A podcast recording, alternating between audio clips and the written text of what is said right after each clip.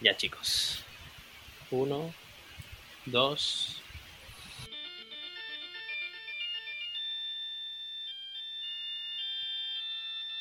Bienvenidos amigos a un nuevo capítulo de Dice of Doom, podcast dedicado al juego de mesa favorito de todos los niños de 31 minutos. Tanto tiempo sin poder compartir un pedazo de audio, un pedazo de oreja, tanto tiempo sin poder anunciarme dentro de estas plataformas de podcast, porque si mal no recuerdo, agregamos hasta iBox en, nuestra, nuestro repertorio de, de páginas. Eh, muchas gracias por estarnos escuchando, por perder el tiempo con nosotros, de disfrutar, pero eh, no te vayas, te va a gustar este capítulo porque es un capítulo de índole internacional. Y como es internacional, no podríamos dejar afuera a nuestro gran panelista, Simón. Si no, Simón, ¿estás ahí? Aló, Cevita. ¿Qué ¿Cómo estás, en internacional? La No sé, no sé, hermano, pero siempre con- ¿ah? eh, ese nombre de Kaliayev me, da- me remonta a las montañas rusas, al, al frío de la Ah. tundra rusa. Me parece, me parece. Bien, estoy súper bien, estoy súper bien. Con ganas de, de partir de nuevo este, este proyecto que nos juntó hace mucho tiempo y espero que nos vaya a juntar de nuevo Sí, amigo. como tenido antes.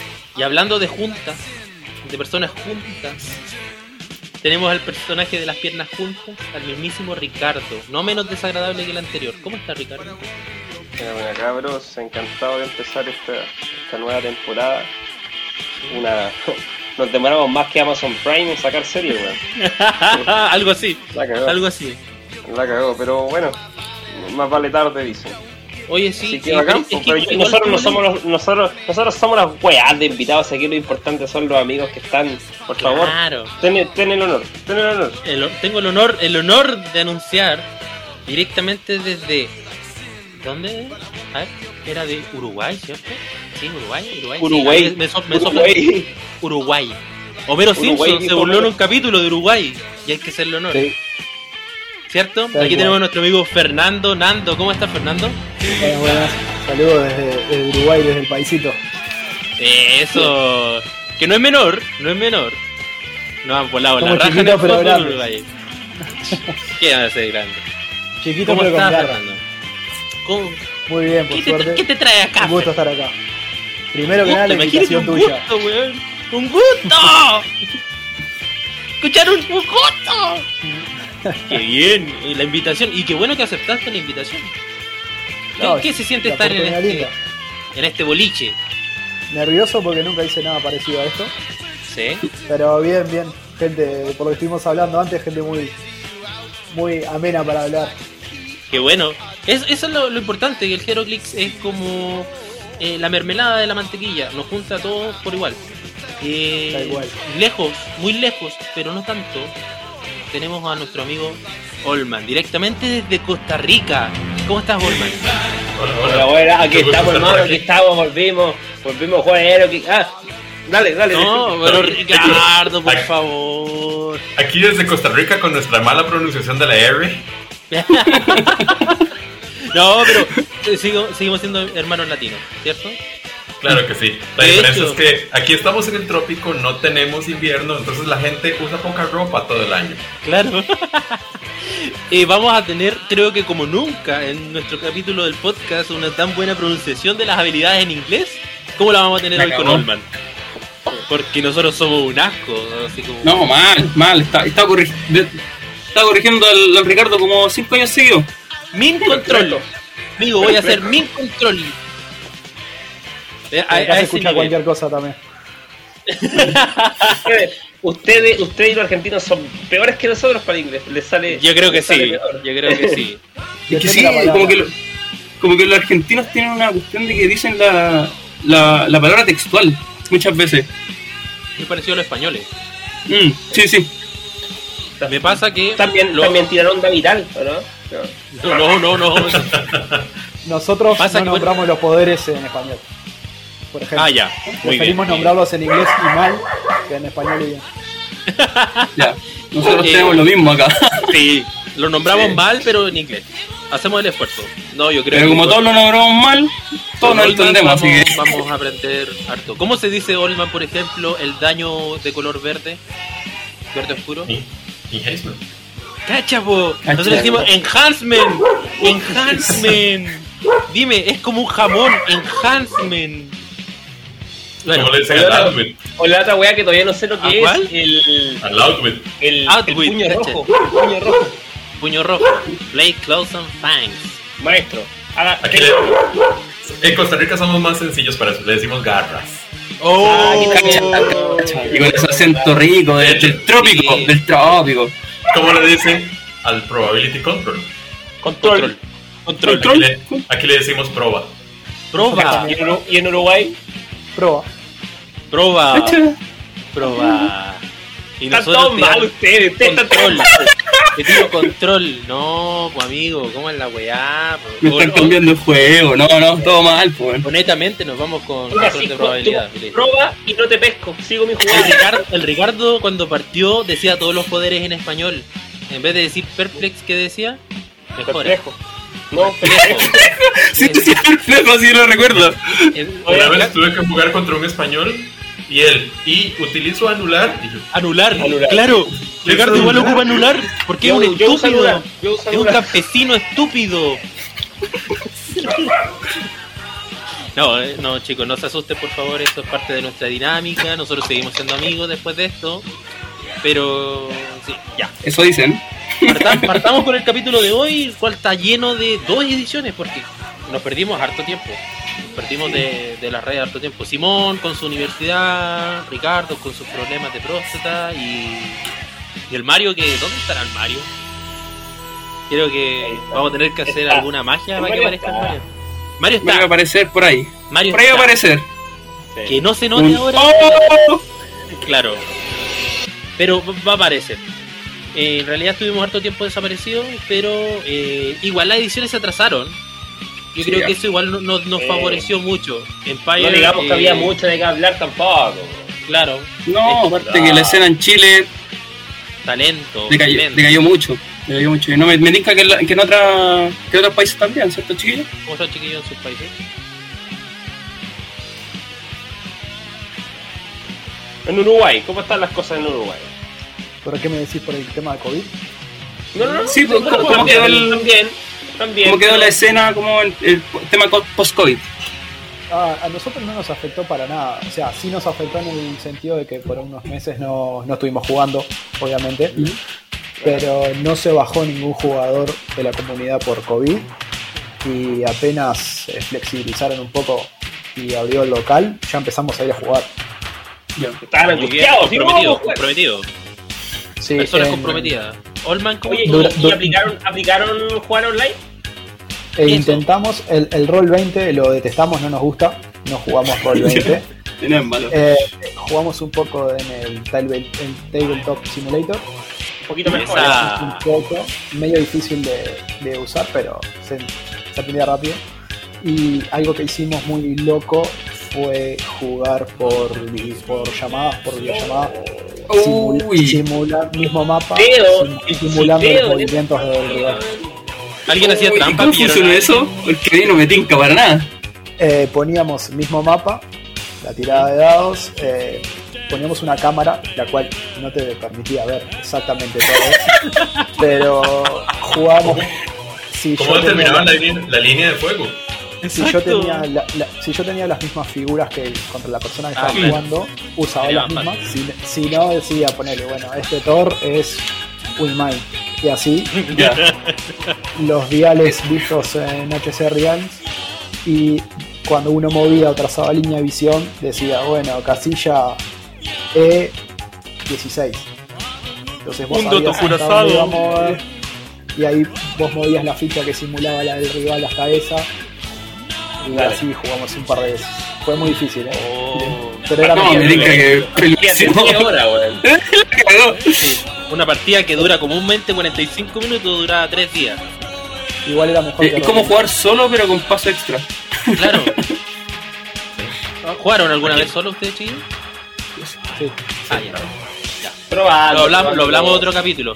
Olman, Sí, ¿cómo sí, estuvo la cosa allá en, Costa En Rica. Costa Rica está feo. Eh. Realmente, a pesar de que aquí la comunidad es bastante más grande, estamos hablando de prácticamente 60 jugadores eh, en diferentes- repartidos en diferentes tiendas. Eh, varias tiendas han cerrado y otras están manejándose completamente online. Entonces, el juego organizado se ha sufrido bastante. Es lo que es propiamente el juego organizado. Porque el juego como tal, la gente sigue comprando, la gente sigue negociando, se reúnen en casas para jugar en modo incógnito, pirata. Pero, pero así como formatos oficiales y torneos oficiales no se han dado de forma masiva. Los que se han dado han tenido poca participación de unos 8 o 10 jugadores. Y realmente el juego ha sufrido mucho. Estamos esperando un- una relajación de todos los temas de COVID y que eso haga que las tiendas vuelvan a crecer.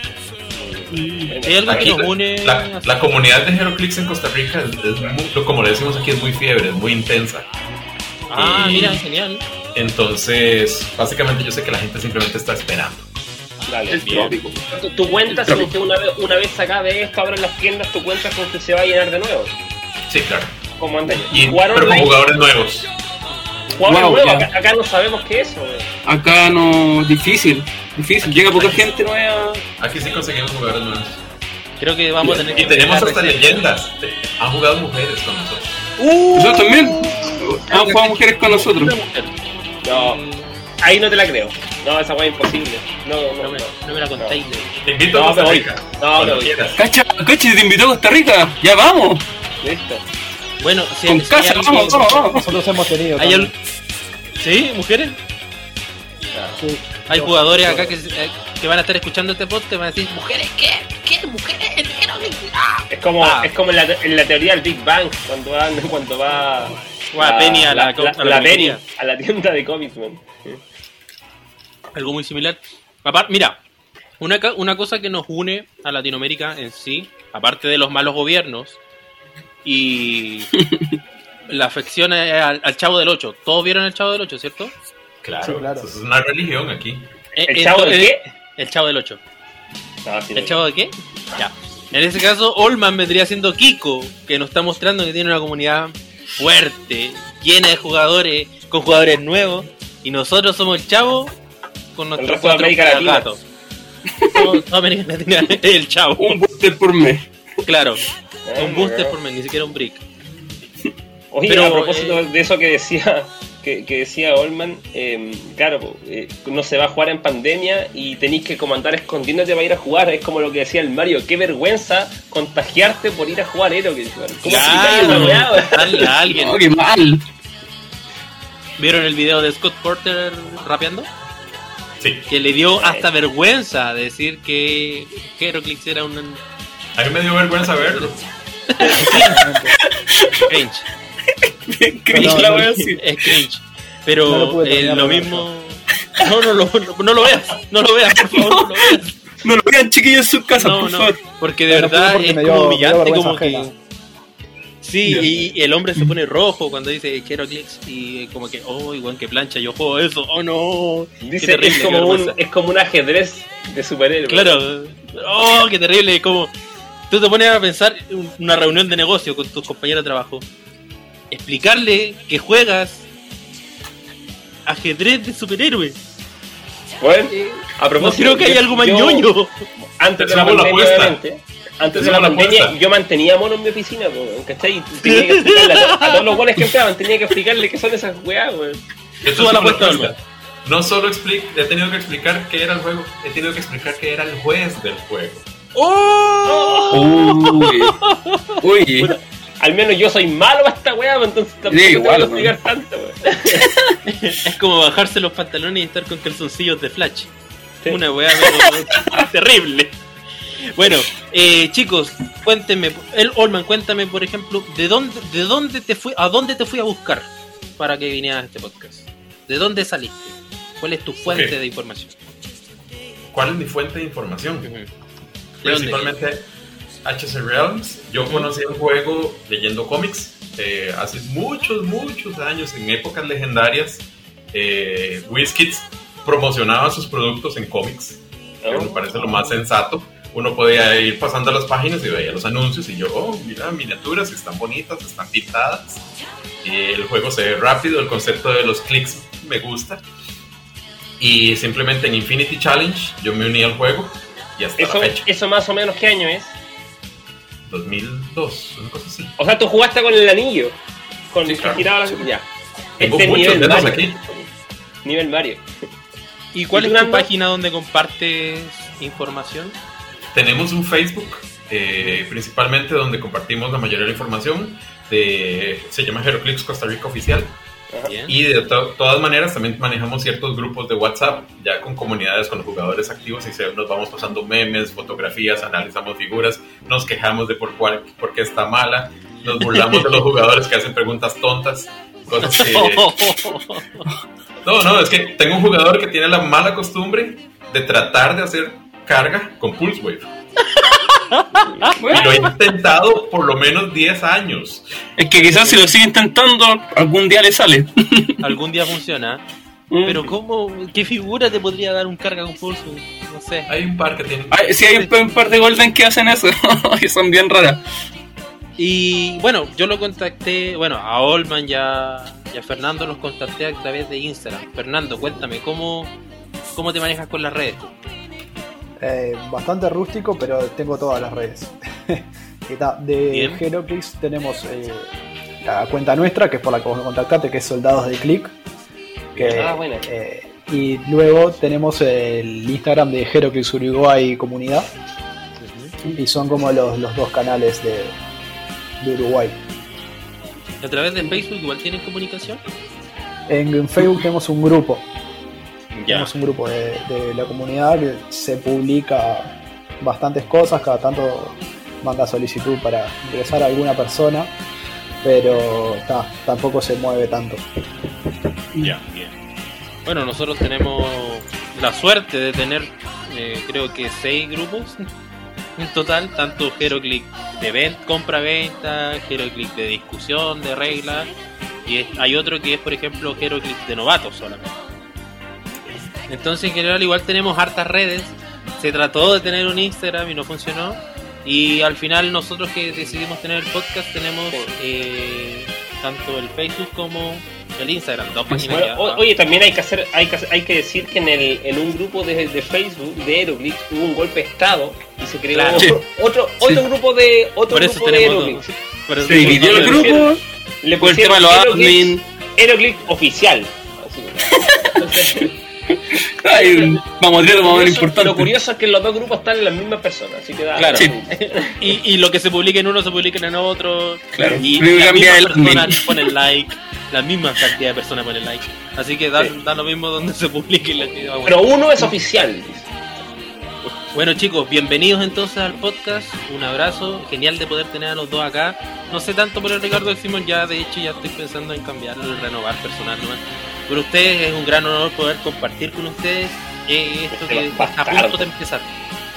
Mierda, mal agradecido mierda. No, no Le hacemos el show, weón, le bailamos, todo, le weón. bailamos, weón, le mostramos nuestras partes y así, ¿no? Este Agradece perro, este weón. este perro es mío y me lo culeo cuando quiero. No, este- el perro es mío, amigo. El perro es mío. Bueno, vamos con el semanario entonces. Eh, bueno, semanario, no sé si semanario, porque esto yo creo que viene desde que terminamos el último. Es anuario, capítulo. claro, Ay, una bueno. cosa así. Por ejemplo, pasaron muchas cosas. Pasó mucha agua bajo el puente. eh, se burlaron de mí, incrédulos, cuando dije que todos estaban esperando el trailer de Spider-Man No Way Home. Y salió la película y ¿qué fue? Un éxito. Un Pero nadie esperó el trailer, pero nadie esperó el trailer. Claro, todos están esperando el trailer. Pero si en el trailer nunca, nunca dicen nada, weón, está Peter Hermano, Parker en, ahí. el, en el trailer fue donde salió Otto, Octavius, donde salió la bomba del Duende Verde. Eso fue lo que nos adelantó toda la película. Ya, sí, ¿Qué, qué piensan como- ustedes de la película? Pongámoslo en orden. Por ejemplo, Simón, ¿qué piensa de la película de Spider-Man? ¿Por qué? No, la vi. Muchas gracias, Simón. Muchas gracias. No la vi, sé que hay mucho Spider-Man, no me importa. Martín por el weón que no va a decir nada, weón. Por eso, para que, para que se vaya rápido. Es eso. Olman, Me muteo, chao. Olman, cuéntame, ¿qué te pareció la película? Por temas de COVID, es la única película de Marvel que yo no pude ver todo el año pasado. Sin embargo, con solo entrar a YouTube ya vi toda la película. debo decir que hasta lo que he visto, esta película es controversial en el tema de que justifica algo que yo he sostenido por muchos años. Garfield era un buen Spider-Man con un mal guion. Mira, mira. Wow. Con- concuerdo. Me gusta mucho esa Controversial. opinión. De acuerdo, de acuerdo. Controversial. Fernando, justifica tu respuesta, por favor. Eh, concuerdo, para mí ese fue el, el Spider-Man que más me gustó. Exacto, en la película como que destacó mucho más. las películas, si bien las películas eran medio malas, eh, yo veía al tipo y decía es Peter Parker y es Spider-Man. Porque Exacto. no me pasaba lo mismo con Toby ni me pasa lo mismo con, con Holland. Holland sigue, sigue teniendo como opiniones mixtas, muchos lo odian, otros lo, lo, lo aman, pero no hay un punto medio. Ricardo, usted es bien amarillo para sus cosas.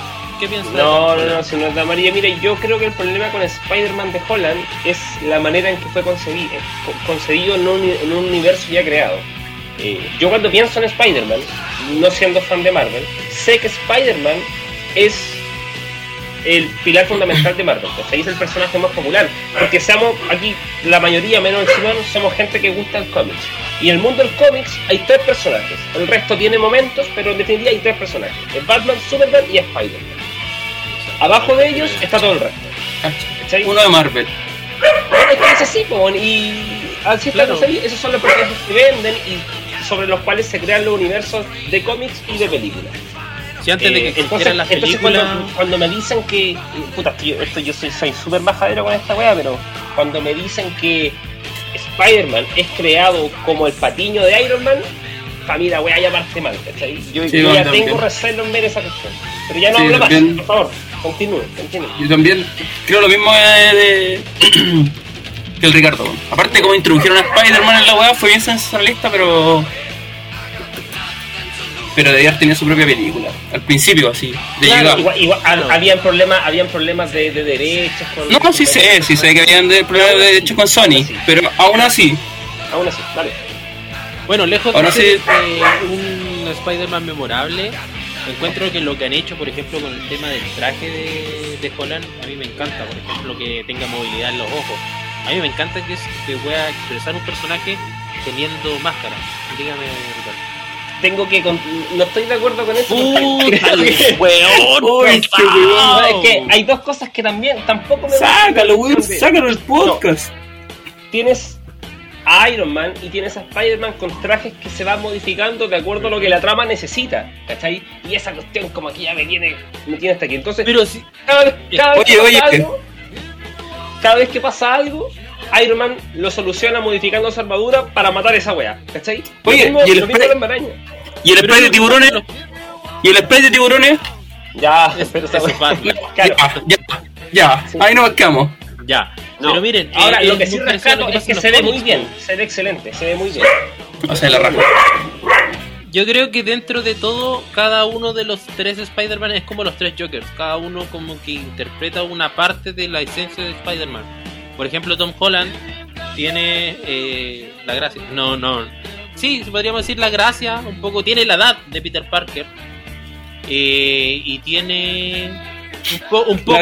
Ya, dejemos, digamos un poco el tema de los trajes. No le voy a dar un 100% Entusiasta. con los trajes. Weón, le diste cualquier crédito al compadre.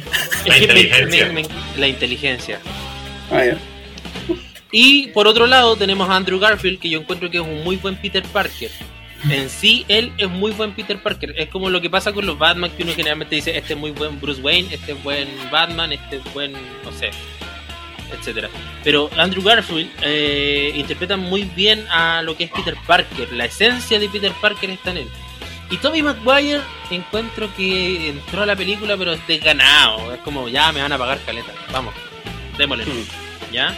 O sea, Porque como que no... Está, está viejo, pues, Juan. Sí, hoy tiene hablamos edad. de eso, que está viejo. Tiene al cargo. Pero quizá hubiera sido bueno que le metieran más de la mitología de Spider-Man a este Spider-Man. O sea, el hecho que no haya conocido los Avengers es bueno. y se da porque tú piensas que no en todos los universos existen los Avengers. De hecho, sería bueno quizás que en el universo de Tobey Maguire existieran los X-Men antiguos y los Cueros Fantásticos antiguos. Para que hubiera un poco más de sincronía. Pero también se espera que este Spider-Man más viejo haya vivido más cosas que el este Spider-Man nuevo del Andrew, del perdón, del Tom Holland. Y para mí no, no fue así. Fue como que Tom Holland pasó de, ha vivido todo menos lo de, lo de Toby. No sé qué No, no, ustedes. Sí, no, sí, yo estoy de acuerdo con eso, pero yo creo que esta es una, una forma para justificar y mantener a Tom Holland como Spider-Man. Yo creo que está bien, es una jugada, es una jugada maestra, de hecho. Eh, porque ahora, incluso yo, quiero ver un poco más de Tom Holland. No, no lo niego, ¿cachai? Antes no, ahora sí. Cabe mencionar que el final de la película fue memorable. Yo encuentro que me gustó, me gustó mucho el final. Bueno, ya creo que ya no es spoilers porque pasado bueno. más de. Pero el tema del traje al final de la película, que vuelva al, al azul y rojo, yo creo que eso es destacable. Sí, Cosa que mucho se le criticó con este traje negro con rojo. quieren, quieren inventar, quieren meter la Venom también, que no encontré una cagada pésima. El, el, Sí, el, el, sí. post de Venom es una, una cagada, pero que, que se la sacaron del bolsillo. Pero bueno, yo llevo años queriendo ver. Llevo años queriendo ver a Spider-Man y Venom. Ojalá peleando, weón, y no que sean amiguitos y Pero si salió la, en el Spider-Man Spider-Man 3. 3. Sí, Spider-Man 3, pues. Venom, dije Venom, no esa wea. Spider-Man 3, ahí está, Tobey Maguire en su esplendor. Eh, ¿Qué más tuvimos Maguire bailando. ¿Cómo no te acordáis de esa wea? ¿Querían Tobey Maguire de ganado? Ahí lo tenéis. Claro. Eh, bueno, tuvimos el estreno de Suicide Squad, el último, el último capítulo del podcast, hablamos de esta película y hablamos que en IMDB en ese momento que estábamos grabando el podcast iba como con una producción de 9.8, creo que, que ahora terminó como en un 6.0. Pero lo bueno que, que esa película nos dejó la serie de Peacemaker. Chiquillos, ¿qué pueden decirme de esa serie? Porque yo todavía no empiezo a verla. Eh, por favor, amigo, Olman. lo- Tiene la mejor intro que he visto en mucho tiempo. ¿Sí? Sí. Yo, Totalmente. yo creo que he visto los memes de, de los memes que me han llegado por redes sociales, pero no, no he podido verla. Eh, Fernando, me estabas diciendo tú que estabas siguiendo mucho la serie. Sí, primero, eh, como dijo Elman, es la única intro de serie que no le pongo omitir intro. Cuando la estoy viendo. la miro toda. Y sí, a mí Suicide Squad me gustó muchísimo, esta nueva versión de, de James Gunn. Me gustó muchísimo. Y la verdad que esta serie pa, me, está encantando. La verdad estoy esperando que salga el capítulo nuevo para verlo constantemente. Eh, tiene todo. Tiene acción, tiene humor, tiene cosas serias. Y John Cena que la rompe toda, ¿no? La está rompiendo toda. ¿Quién diría? ¿Quién diría, weón? ¿Quién diría que John Cena era buen, buen actor? Es que aparte que el personaje de Peacemaker no es un personaje que sea como... Ay, que necesitas tanto de actuación, sino que no, necesita un personaje que sea irónico, que sea mal actor. Ni siquiera hay un bufón y el loco la hizo, weón. Y resultó. Ahora, para no decir tanto de la serie, porque igual es nueva, ¿cachai?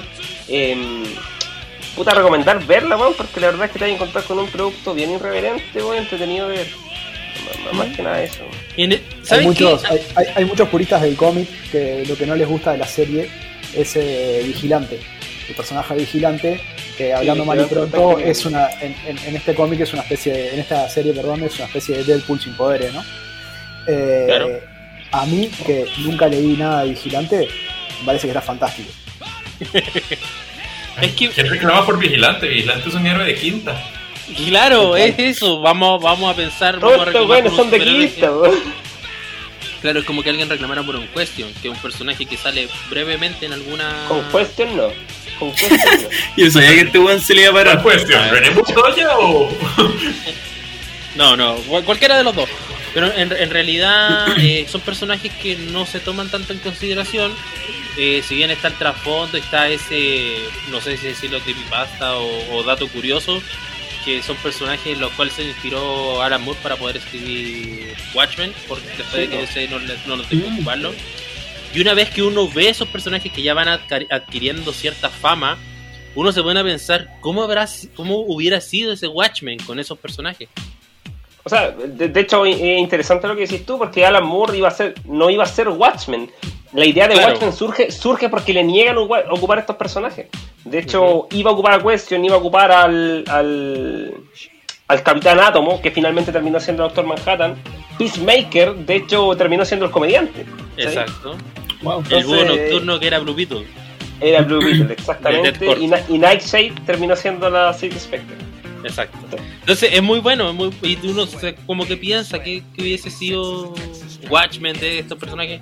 Y quizás hubieran tenido un renacer, y quizás hubieran tenido más importancia, y quizás Vigilante sí hubiera sido el original. Pero eso quedará en un guarif de la vida real, no sabemos si pasa o no pasa. Weón, lo mejor que pudo haber pasado es que le negaran a esos personajes porque nació Watchmen. Exacto, exacto. Bueno, de Peacemaker, ya vamos de la mano de DC. Eh, bien, se- ya se viene pronto la nueva película de Batman y he visto unos, un corto que aparece como comercial en YouTube de dos minutos y espero genial. No sé si les ha pasado que están expectantes a esta película. Yo estoy expectante a la película, pero me voy a referir poco porque he visto muy poco, no he querido ni ver los trailers. Quiero sorprenderme. Quiero sorprender. Pattinson me parece un gran actor que está con su nombre ensuciado por todos los temas de Twilight, pero él es, él es un señor actor y realmente tengo muchas ganas de ver su versión de Batman. Muy bien. Eh, Fernando. Eh, prácticamente lo mismo que dijo el amigo Olman. Eh, me parece que es un actor que está bastante infravalorado por esas películas. Eh, he visto todos los trailers, me parece espectacular lo que he visto hasta ahora. Si llegan a, si llegan a cumplir, eh, vamos a tener una de las mejores películas de Batman. Lo que sí me choca un poco, sí que va a ser una película muy violenta y en realidad Batman no es un personaje tan violento. Pero se- si separo cómics de, de lo que es la película, me parece que puede meterse en una pelea de mejores películas de Batman, por lo que he visto hasta ahora. ¿no? Creo que en el momento que está, se está viviendo ahora los superhéroes, eh, DC quiere optar por ese por ese lado más violento de, lo, de los mismos. Porque si se dan cuenta, eh, las películas de Marvel no, no suelen tener tanta violencia, aparte de Deadpool, que bueno, en- era de estudios diferentes. Pero no suelen tener escenas tan violentas como por ejemplo lo que es Justice League, el, bueno, el corte de Zack Snyder. Es brillante, pero tiene unas escenas que son que no te las puedes imaginar en un universo cinematográfico de Marvel. O, o por ejemplo, Bueno, el mismo Escuadrón Suicida. Claro, el Escuadrón Suicida. Es, es el, yo de, de hecho pensaba, eh, The Suicide Squad es como la versión de Guardians of the Galaxy como debería haber sido. Quizás con un poco más de bromas en doble sentido, quizás un poco más violento, como debería ser. A- algo Sí. así me imagino. O sea, Eh, James Gunn tiene es finales una muy Disney, ¿no? Las Exacto. de Marvel muy, son muy muy Disney. Disney. Eh, Simón. Eh, ojo que Justice League, ah, no del de Zack Snyder, eh, es como media Marvel, pues. Porque la terminó Josh Whedon. Como que, como que implica esa. No, pero me refiero a que el corte como que le querían dar es como justamente como. Vamos a pelear con el mismo público que tenían las películas de Marvel. Y es que en realidad es eso. la idea. Es Cuando eso. es-. Y después como que, claro, fue como sacamos a este weón porque todos sus problemas que tuvo y intentemos como apelar al mismo público que tenía este weón y cacharon que al final no les salió la mano, que no les podía salir porque por, por todo lo que tiene eh, DC. Y apostaron a weón nueva y creo que le está saliendo súper bien, weón. Sobre todo, por ejemplo, el tema del Joker y toda la weón. Ujú. Al final las películas más Marvel de DC, que son Aquaman y Shazam, claro, tienen buena taquilla. Pero por ejemplo Wonder Woman, Eh, la primera, no 84, porque esa película de verdad que para mí es como ni siquiera la cuento, es como una amenaza fantasma. Fue una, fue una decepción para mí esa, ¿eh? Muy Demasiado. mal. Yo cuando dijeron le vamos a dar libertades creativas a Patty Jenkins, yo dije, bien, se viene algo bueno. Va, un comercial de los 80. Pero Sí, horrible. Oye, Pero pasaron oye- cosas importantes igual en la amenaza fantasma, weón. No seamos mal agradecidos. Córtalo, weón, córtalo. Cállate, Jar Jar Binks. Cállate, Jar Jar Binks. Sí, Pero Es excelente personaje. yo- arruinaron, el personaje de Max Warlord. Lo arruinaron. Arruinaron a Ma- Exacto, Sí. Maxwell Lord era un personaje, un personajazo. Y a la basura. Pero lo que voy a destacar, que DC debería optar, no, no, es- no es como que va un ejecutivo de DC va a escuchar nuestro podcast y decir, oh, este buen tiene la ¿No razón. están, ¿están escuchando? Bueno, están escuchando. Escuche, ¿Por qué no? escúcheme, por favor. Eh, lo- la, la gente de DC debería optar por irse por el otro lado. Quizás eh, el lado más oscuro, como la línea de Vértigo, como la línea de la Black Ah, Label. con Sandman ahora. Sandman, que ahora va a aparecer, esperemos que sea buena. Pero una el serie, Ricardo ojo, yo creo no que la. La va a criticar harto, porque ha estado leyendo harto Sandman, ha hecho la tarea estas vacaciones. Sí. Y bueno, eh, Marvel igual intentó ahora a- eh, cambiar un poco, cambiar un poco el modelo Marvel como lo conocemos propiamente tal, y aportó, a- o sea, optó por dos públicos que son diferentes. Primero, un público que le iba a dar supuestamente mucho dinero, que era los chinos con Chanchi, y el otro era un público que se estaba llevando de C con The Eternals, porque iba a ser una trama que iba a ser diferente, que no iba a tener la misma fórmula Marvel. Y al final no sabemos qué pasó porque no vimos la película. Olman, ¿usted vio las películas? Sí, sí, vi las dos. Las dos. ¿Qué, qué me puede decir de esas dos películas? De hecho, a mí me gustaron las dos, por diferentes motivos. Sanchi, y te lo digo porque yo tengo amistades cercanas que son de origen chino, ellos les encantó que fuera hablada en su idioma, les encantó cosas con las que se sintieron muy fa- familiarizadas a, a nivel cultural. La película para mí pierde fuerza en el último tercio, ya en el, en el conflicto final de la película, pero todo el build-up, toda la construcción inicial de la película y las actuaciones me gustaron. No me imaginé que un personaje como Sanchi, que es un Avenger y que ha existido por muchísimos tiempos, hijo de Fu Manchu en los cómics, Sí. eh, eh, ¿cómo pudieron sacarle jugo a un personaje tan underground? Eso es lo que llamamos un deep cut. Eso es un personaje de quinta, como los que estábamos hablando como Peacemaker y que ahora es popular. Y próximamente va a aparecer como parte de los Avengers. Eh, o Bueno, esperemos. Sanchi fue un Avenger en, en los cómics también. Mm. Eh, Fernando, ¿qué piensas tú al respecto de Chanchi? ¿Viste esa película? No la vi. Las personas ¿Por que. qué no la viste? No me llama la atención. Sinceramente no me llama Interesante. la Eso Pero- la misma que. Todos mis amigos que la han visto me han dicho mirala porque está buena, es divertida, eh, tiene mucha acción. Pero pa, todavía no me he sentado a, a mirarla. Prefiero leer o mirar otra cosa. No me llama la De atención. Sí, no, yo, yo aprovecho de consultarle a Olman. Yo, si me presentan una película de un basada en China principalmente, yo al menos espero buenas secuencias de peleas de arte marcial. Entonces te consulto si existen todo. De hecho, sí. Eh, muchas escenas es como ver una película de Jackie Chan. En el sentido de, la construcción de la coreografía. ¿no? Dale, las sí. coreografías de Jackie Chan son maravillosas. Oye, pero ¿no Maravillosa, se acuerdan de las películas de Jackie Chan en los 90? O cercano a los 2000. Jackie Chan pero loco. maravillosas. No, hermoso, man. De hecho, Bailaban los Jackie guanes en Chan- silla. Jackie Chan no tenía doble de acción, hacía el Y mismo. no tenía doble. No, y no tiene. ¿Se acuerdan de ese traje? Eh, O sea, esa película que era como que un traje que le daba como poderes. Era como ¿The un Suit? espía. No, No. Yo me acuerdo que era, que era un niño y yo veía esa película y decía, wow, ojalá yo me encontrara un traje y hiciera eso. Pero no. Ahora, interesante, yo no cachaba al actor de Chanchi y, y hace rato que no veía a un actor de origen chino que, que haga películas de arte marcial. De hecho, yo lo último que recuerdo es a Jet Li. No sé ustedes, weón. Jet Li, oye, Jet Li. Es como el último que recuerdo yo, así un chino con, que, que haga eh, coreografías de arte marcial en alguna película. Este loco yo nunca no lo conozco, no lo conozco. Simi Lee creo que se llama el actor de Sí, sí, me olvidé. Simi Lee. ¿Simón? Eh, la otra vez, por ejemplo, Jackie Chan estuvo hablando de que la mayoría de los, de los actores que es chino o de origen asiático eh, les daban papeles secundarios eh, dentro de las películas que solamente eran como con respecto a temas de pelea y que estaba chato esa weá y por eso se fue a China a grabar, a hacer películas. Entonces, Claro. Hay, hay un quizás tema.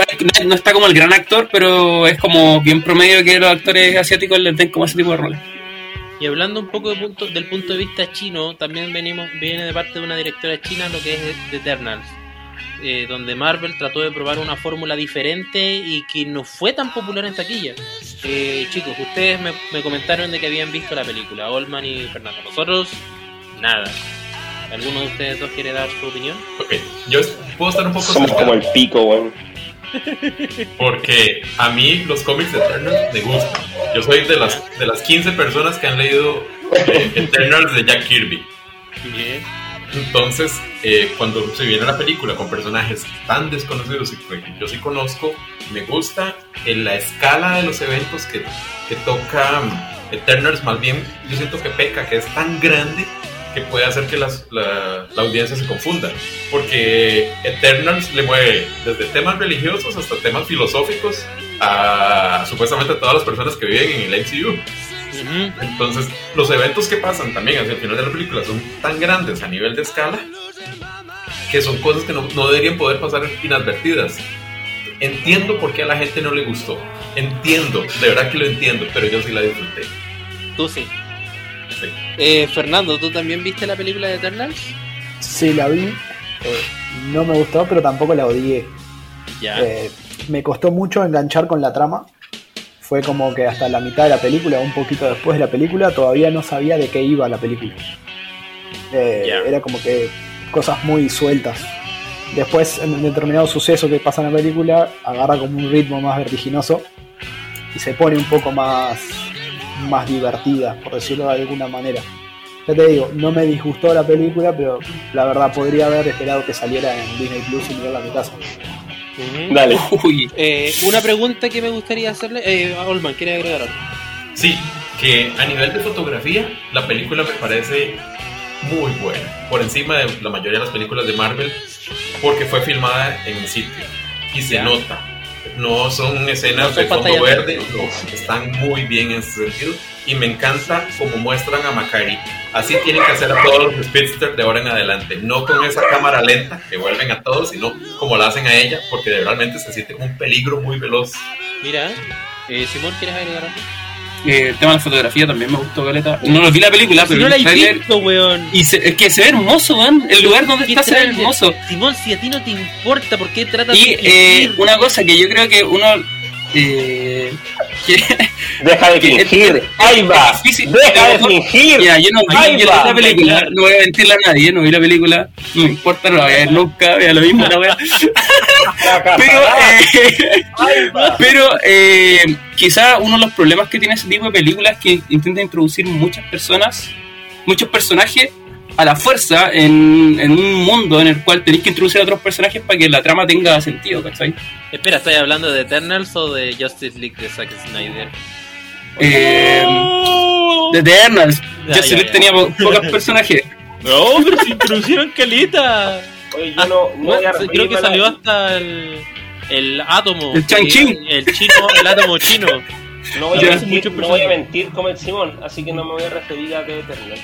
Ah, ya. No digo que eso podría ser Prefiero uno de guardar los problemas como para, para que la gente como, como que realmente se meta en la trama. Entonces a lo mejor por eso Allman tiene como un feedback de antes Sí.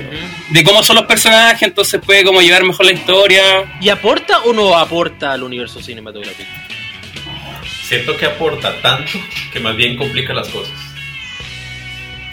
Me suena que no aporta, me suena Ya. que no aporta.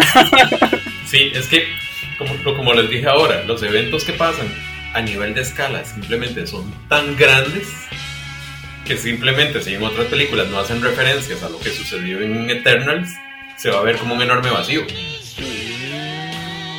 Ya, ahí como que me está llamando la atención verla. ¿Y Chanchi? Chanchi aporta. De ahí salen algunos Avengers en, en las escenas post Claro. Ah, bueno. Es, Pero como lo que pasa, Sanchi, es como lo que pasa se- con las películas, del átomo. Es el átomo de Marvel. Como Venom. Claro. Sanchi es una historia mucho más personal, más de relaciones de familia. Entonces, eh, digamos que no es un evento eh, catastrófico. Sí, es un evento catastrófico de fin del mundo, como la mayoría de las películas de cómics, pero se siente muy cercano, es un tema muy familiar, muy personal. Siento que en todas las películas de, de Marvel se acaba el mundo, pero como en diferentes partes de Estados Unidos. Así como, Sí. hoy día se va a acabar el mundo en California, mañana en Nueva York, para que estén atentos. Bueno, Y hay- en esas dos películas sí te rompen ese esquema. ¿Sí? Los fines del mundo son en otras partes del mundo. Ah, ya, entonces sí, sí sería importante. Una cosa que no me gustó, por ejemplo, de Chanchi fue el tema de los anillos. Yo esperaba ver los objetos de Hieroglyphs en, en los dedos del mandarín y no fue así. ¿Qué piensas? que no fue así, si no viste la película. Que, que hagan Porque vi el trailer, Simón vi el trailer, Ah, vi el trailer. ah, quizás se los puso a. No sé. Pero aparecen los anillos del mandarín como anillos de dedos. Eh, no, como anillos de dedos no. Pero cuando quieras te invito a un torneo de Heroclix donde varios de mis jugadores pueden usarlos. Los que, los que tienen ellos. Bueno, eh, pasando un poquito hasta las películas, ya como que eh, más que polémico eh, hablar de películas, sobre todo de universo cinematográfico, sobre todo con Simón, porque Simón finge ser una, peli- una persona que ve las películas, pero no. Simón, Nunca no, le vas a No agradar a las personas fingiendo. No veo la ahí wea. va. No, no veo la wea. alguien que también finge mucho fue la sorpresa que fingimos todos al enterarnos de que Microsoft compró Blizzard, Activision Blizzard, lo cual nos va a permitir acercarnos a más juegos y esperemos que Overwatch esté en el Game Pass pronto. Yo soy una persona que juega mucho Xbox y, y disfruta jugando Xbox, disfruta del- de, la Game Pass. Eh, si vos quieres aportar algo? No, no, no, no. entonces ¿para qué ¿Qué- levantáis la mano? ¿Qué nos va a mentir? ¿Nos va a decir alguna mentira? ¿te la levanté a vos o se la levanté a la cámara culiada? Yo quiero Ah, referirme a este ya. tema. Ya, diga. Yo creo que la compra de Microsoft a Blizzard es una oportunidad para, nos, para mí, como jugador de, de varios juegos de Blizzard. StarCraft. Ya, varios juegos. Como jugador de StarCraft,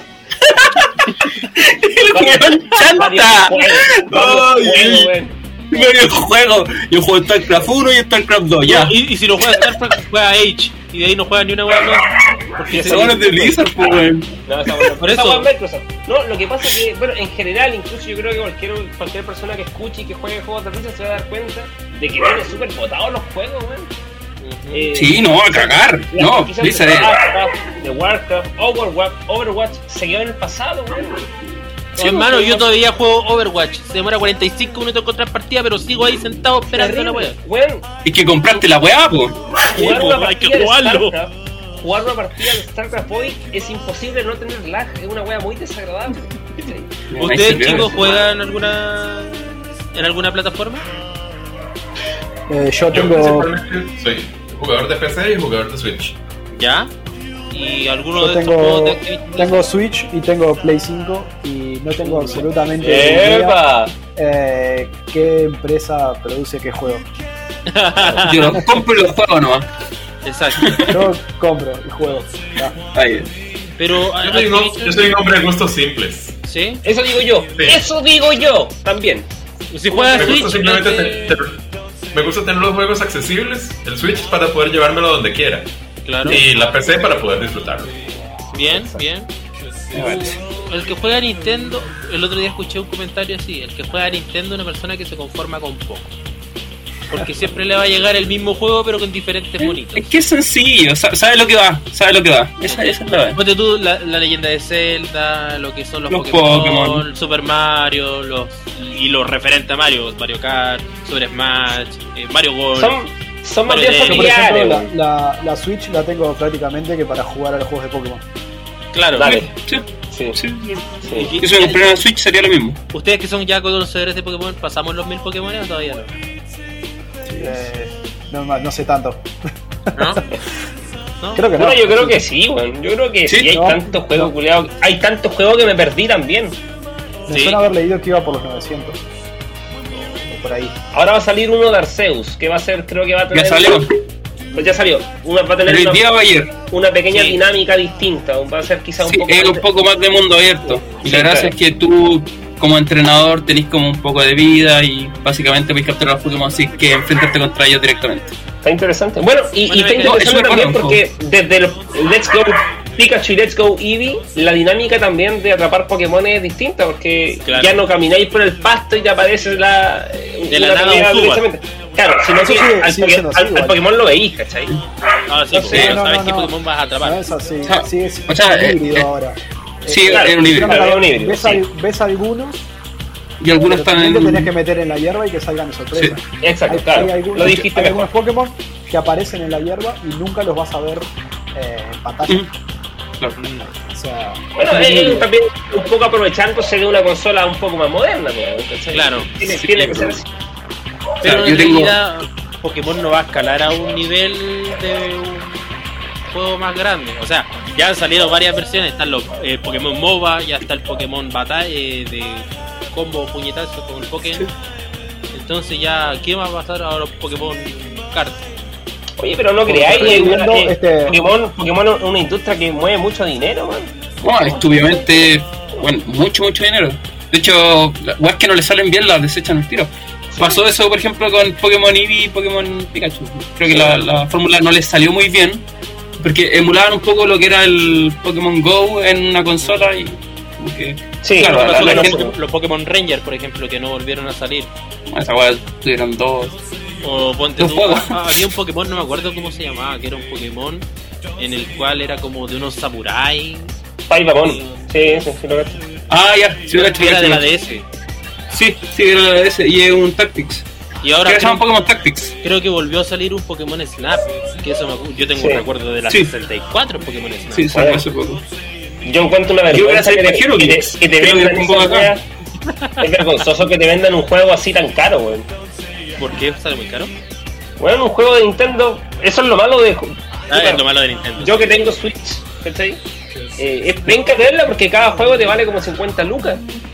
Son 50 más de lucas 100 dólares, sería- son más de 100, más de 100 do- dólares, ¿cachai? No, pues 100 dólares son. No, pues 70 bueno, estoy lucas. hablando. Son 100 100 dólares son dólares, 80 son- lucas. Oye, si 80 lo- lucas, 100 dólares, tenés El dólar no está tenés 500 hace como. Eh, vale 60 bueno, dólares. 70, Más o menos, 60, 70 dólares un juego acá. Porque 60. por, Y por, los por de Play PlayStation valen encontrar una 70. wea mucho más barata. Ya. Ah, PlayStation sale más caro. A- Acá valen entre 60 y 70 dólares. Acá en, en Chile. Sí, sí. Bueno, Acá en Uruguay son a- fí- físicos son incomprables, te valen arriba de, de entre 90, pa- de 90 dólares para arriba. Desde comprar digital o en el exterior. Cacho. Uy, no, por ese precio tiene que ser mi cariñito. Ese Pikachu tiene que hacer algo más. Sí, Y hablan- hablando de cariñito, Ricardo me está acariciando aquí por debajo de la mesa solo para que lo haga recordar de que se estrenó el libro de Boba Fett. ¿Era lo que esperábamos o no? Sí, se estrenó. ¿Sí? No. Éramos lo que... Eh, yo Era la lo que quería. que partí, partí bien decepcionado viendo la serie. Yo esperaba, bueno, hay, hay escenas espectaculares, weón, que, que no les quiero contar porque quiero que las vean y las disfruten. Pero la serie Bueno, no, parte, pero sí. la serie parte como tenía que partir. Con Boba Fett metido, ya saben dónde, y tratando de salir de ya saben Y el dónde. Sarlacc, weón. bueno, sí, es parte tan así. simple, weón. No, Cualquier a- conocedor de... eso, ¿cierto, Juan? Sí, por suerte. Bueno, lo que no me gusta de la serie, y me pasó un poco con el Mandaloriano, pero con el Mandaloriano lo pasé más, es que hay una suerte de intento de darle características de héroe a todos los personajes. Todos son buenos. Ya, todos, pero. todos- todos tienen características heroicas que no tiene por qué ser así, ¿cachai? Eh, eh, yo entendía a Boba Fett y lo concebía de esa manera, pese a lo poco que sabíamos de él, de- del personaje, que era un personaje que tenía características antiheroicas, ¿cachai? Claro, Eh, era casi lo conocimos lo muy poquito en la, trilogía, en la trilogía original, lo conocimos de niño en la trilogía, en la trilogía de, de, de Anakin. Ujú. Eh, los que vimos Clone Wars, vimos Claro. que tenía un- vi- vimos un poco más de texto de él haciendo atentados terroristas contra Mace Windu en la nave, un Claro. capítulo espectacular de Clone Wars. Eh, y nos damos cuenta que llega al Mandaloriano para recuperar sus cosas, bacán en un capítulo espectacular, de hecho, con consecuencias de acción muy buenas. Y en su serie yo esperaba eh, que tuviese características más antiheroicas, más, un poquito más villano, ¿cachai? Más villano, pero con honor, si queréis. Pero más villano, un, un más choro, ¿cachai? Y yo encontré que, que no, no se da el caso. Simón, ¿qué tienes que decir a todo? Puta, es como. ¿Qué, qué esperáis de Star Wars, weón? De verdad. Da- De Star Wars siempre ha tenido esa dicotomía de o eres bueno o eres malo, chao. ¿Cachai? Y Es que eso es lo que- juego con lo mismo. mira, eso es lo que, lo que trata de buscar un poco a Sokatano. Salirse un poco de lo tan bueno o lo tan malo, sino que buscar el punto medio. Ojo, y se viene la serie de Sokatano. ¿Ustedes, chicos, eh, conocen, saben o les gusta esta- el mundo de Star Wars? Yo me, me desentendí de Star Wars desde The Rise of Skywalker. of Skywalker. La película que me decepcionó tanto que creo que ocupo una década de no Star Wars para volver a recuperar mi amor. ¿Y tú, Fernando?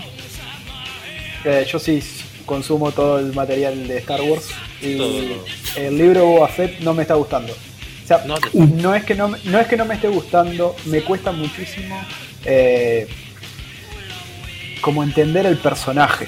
Es como que estoy viendo una serie de un personaje que no es el mismo. Eh, me da la sensación de que Disney quemó todos los cartuchos en la construcción del personaje del Mandalorian y quizás Boba Fett tendría que ser más parecido al Mandalorian y Eso, tienen que hacerlo sí. totalmente diferente para no repetir el producto. Sí. Es, es muy preciso, es muy preciso lo que dice Fernando porque eh, lamentablemente es lo que uno creía, porque la verdad que no conocíamos a Boba Fett, no teníamos idea del personaje, ¿cachai? O muy poco, muy poco, muy pocos matices del personaje y lo que teníamos eran ciertas percepciones de lo que podría ser, ¿cachai? Pero ese, ese- esa percepción yo creo que iba a ser más el Mandaloriano, que Boba Fett iba a ser un poco más lo que fue el Mandaloriano en las dos series, un poco, porque también tenía estas características muy heroicas, man, demasiado. Si eso no es, lo- hay que entender que son cazarrecompensas, ¿cachai? Exacto. Y un cazarrecompensa tiene un código, en efecto lo debe tener, pero no es un buen bueno, ¿cachai? Ujú. Sí, porque con las lucas. po. La plata. Te pagan así lo que sea. El dinero es lo primero. Y bueno, eh, dentro de todo este universo del Mandaloriano, eh, me gustaría saber, por ejemplo, Fernando, tú lo, lo estás viendo, ¿encuentras que se repitió la fórmula ganadora de- del Mandalorian con el libro de Boba Fett? No, me parece que no, que al revés, que están, están fallando por querer diferenciarlo mucho del Mandaloriano. Mm, Al punto de que el mejor capítulo del libro de Boba Fett es en el que no aparece Boba Fett. El mejor capítulo de la serie de Boba Fett es la que es absolutamente entero del Mandaloriano. Oh, Es más, yo por ejemplo con, con mi novia miramos eh, el Mandalorian, a ella le gustó mucho también. Ella no consume Star Wars y le gustan las cosas de tiros y de láseres. El Mandalorian le gustó mucho y el otro día eh, Boba Fett la estoy mirando solo y cuando llegó a casa le dije tenemos que ver el capítulo de Boba Fett porque va a pegar directamente en Mandalorian y es como ver un capítulo de Mandalorian. Oh, y ahí le gustó. Solamente ese capítulo. Todavía no lo vio. Todavía no lo Ah, vio. ya. bueno, eh, el mundo no gira solamente en Star Wars. eh, a todo esto, ¿a ustedes les gustaría ver alguna franquicia diferente a DC Marvel, Tortuga y Lucha Libre en el juego, en las mesas? Sí, Sí, claro. me gustaría ver Star De Wars. hecho, Star Wars. Sea, aunque yo esté peleado con Star Wars, Whisky te está dejando dinero sobre la mesa. al no Exacto, yo creo que un grito y plata Star Wars, a diferencia de otras Sí. franquicias. Yo creo que ir al, al ganador, al tiro. O sea, Sí, Star sí. Trek vendió Star Trek. Imagínate Star Wars. Sí. Me gustaría, pero cosa imposible es ver Pokémon. O Digimon. Digimon. También muy difícil. Yo me imaginé Pero Pokémon- un. Me imaginé eh, Heroclix de Pokémon eh, peleando uno contra uno. En un mapa Claro. chiquito. Sí. Uno de uno y tirando, por, por ejemplo, poder sacar un personaje del Sideline. Como podría ser Claro. mi. Una cosa así. Mis Sí. seis cartuchos de, de Pokémones sería ser Yo- por- personaje del Yo siempre me imaginé, por ejemplo, 300 puntos y ¿Mm? que vos de- dentro de esos 300 puntos te armaras tu, tu team, que no es un team, porque van a pelear individualmente, eh, N figuras que cumplan con ese puntaje. Puede ser una de 3 de 100 o lo que sea, y cuando va muriendo una va Claro. entrando la otra. Me encantaría. Muy buena mecánica. Buena mecánica. Sí. Eh, A mí también me, me imaginé algo así como que la figura principal es como un entrenador y va tirando las Pokébolas y el entrenador es como un soporte y básicamente las Pokébolas son como Pokémon que salen desde fuera del juego, entran y cuentan como tu puntaje total. Exacto. Olman, ¿alguna mecánica que te gustaría ver? Sería en Shifting Focus, básicamente. Sí, sería en Chiste Focus, pero sería hermoso. Interesante. A mí, por, Aunque yo creo que el- por ejemplo, nosotros hablamos siempre con el Ricardo lo mismo, que personajes de Star Wars, telequinesis, eh, daño penetrante, play close and fun, Garra. es como... Uh, yo sé qué franquicia a mí me encantaría, pero sería más fácil ver el mundo arder. Porque a mí me gusta personalmente Warhammer. Warhammer. Warhammer 40.000 tiene millones de cosas que se podrían meter Sí. en HeroClix. Serían figuras como las de Pacific Rim. Serían unos puntajes monstruosos, juegos de 2000 puntos con 5 figuras. Pero sería un caos hermoso. No sé si a ustedes les pasa, pero a- eh, acá en Chile se juega muy poquito, por ejemplo, puntaje alto. De hecho, se teme, se teme mucho pasarnos de los 500 o 600 puntos. Pasa ya que juegan puntajes, o sea, formato de 1000 puntos. ¿No? Es inusual.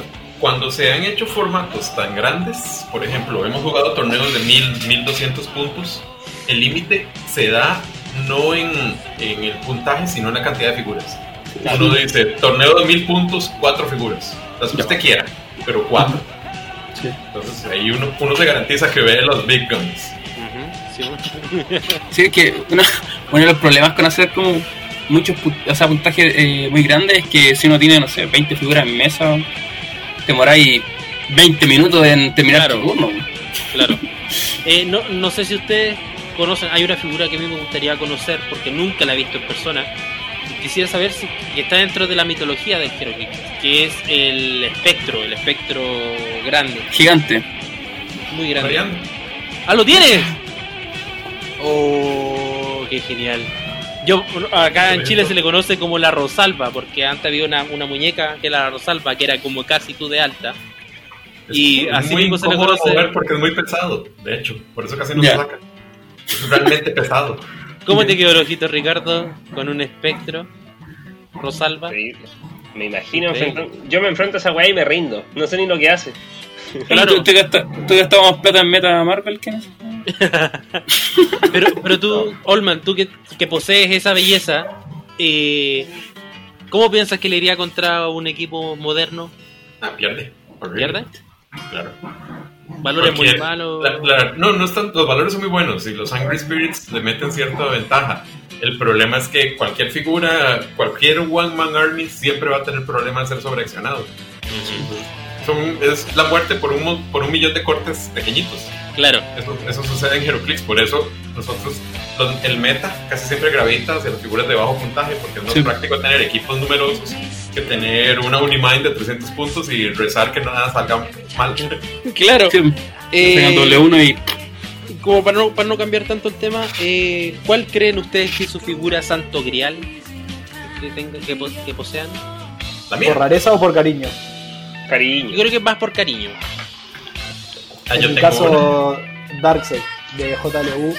eh, lo uso muchísimo en modo en 300. Es Mira. muy pesado, todo lo que vos me digas. sí, en la comunidad nuestra eh, nadie juega One Man Army, eh, solo yo con Darkseid. Eh. Es como un me poco lo que, lo, que, mal. lo que pasa con el fan, así como que te gusta mucho un personaje y sale la figura del personaje y es buena, pero ah, tiene Le un intentáis detalle. armar equipo y equipo y equipo. Y, ah. Claro. Yo, ¿Tú, Olman, cuál sería eh, tu...? eh, Mi figura favorita. Dale, dale. Así ¿Perdón? lo perdono, que lo, que lo que decía es que yo la compré suelta, la me la traje de Estados Unidos porque era Darkseid. Eh, Solo por eso. nunca, nunca me imaginé jugarla hasta que una vez dije, ta, le voy a armar un equipo a 400 puntos para cuando se juegue 400 puntos a ver si rinde. Cuando lo jugué dije, uy, la puta madre, está muy bien. y, y al, y al próximo torneo eh, dije, era 300 moda. Dije, ah, yo me arriesgo, si igual no tengo nada que perder. Jugué al Darkseid y creo que lo gané ese torneo. Wow. Es que no es malo, No es malo. No, si no es malo. Estoy encontrando la vuelta, lo juego con la Mary Jane, que le genera Sí, los, Ya. los ¿Paparazzi? paparazzi para, para que la Mastermind. Y Ya, sí. le pongo los Waldo Arms para que pueda atacar más veces. Ujú. Eh, le, le fui encontrando la vuelta y lo uso bastante. Es la única figura pesada que uso. Wow. Pero es buena pieza. Olman, ¿cuál era tu, tu santo? Yo soy old school. Mi Sí. mejor figura, ya retirada, fue Doctor Doom veterano de Clover Time. Wow, ¿es, ¿esa figura es la limitada Yeah. o no? No, no fue eliminada. simplemente fue una figura que yo retiré invicta. Nunca perdí con ella. Wow. Hace mil años, ¿verdad? Eh, estamos hablando de muchos, muchos años atrás, de si, si siquiera existiera la rotación.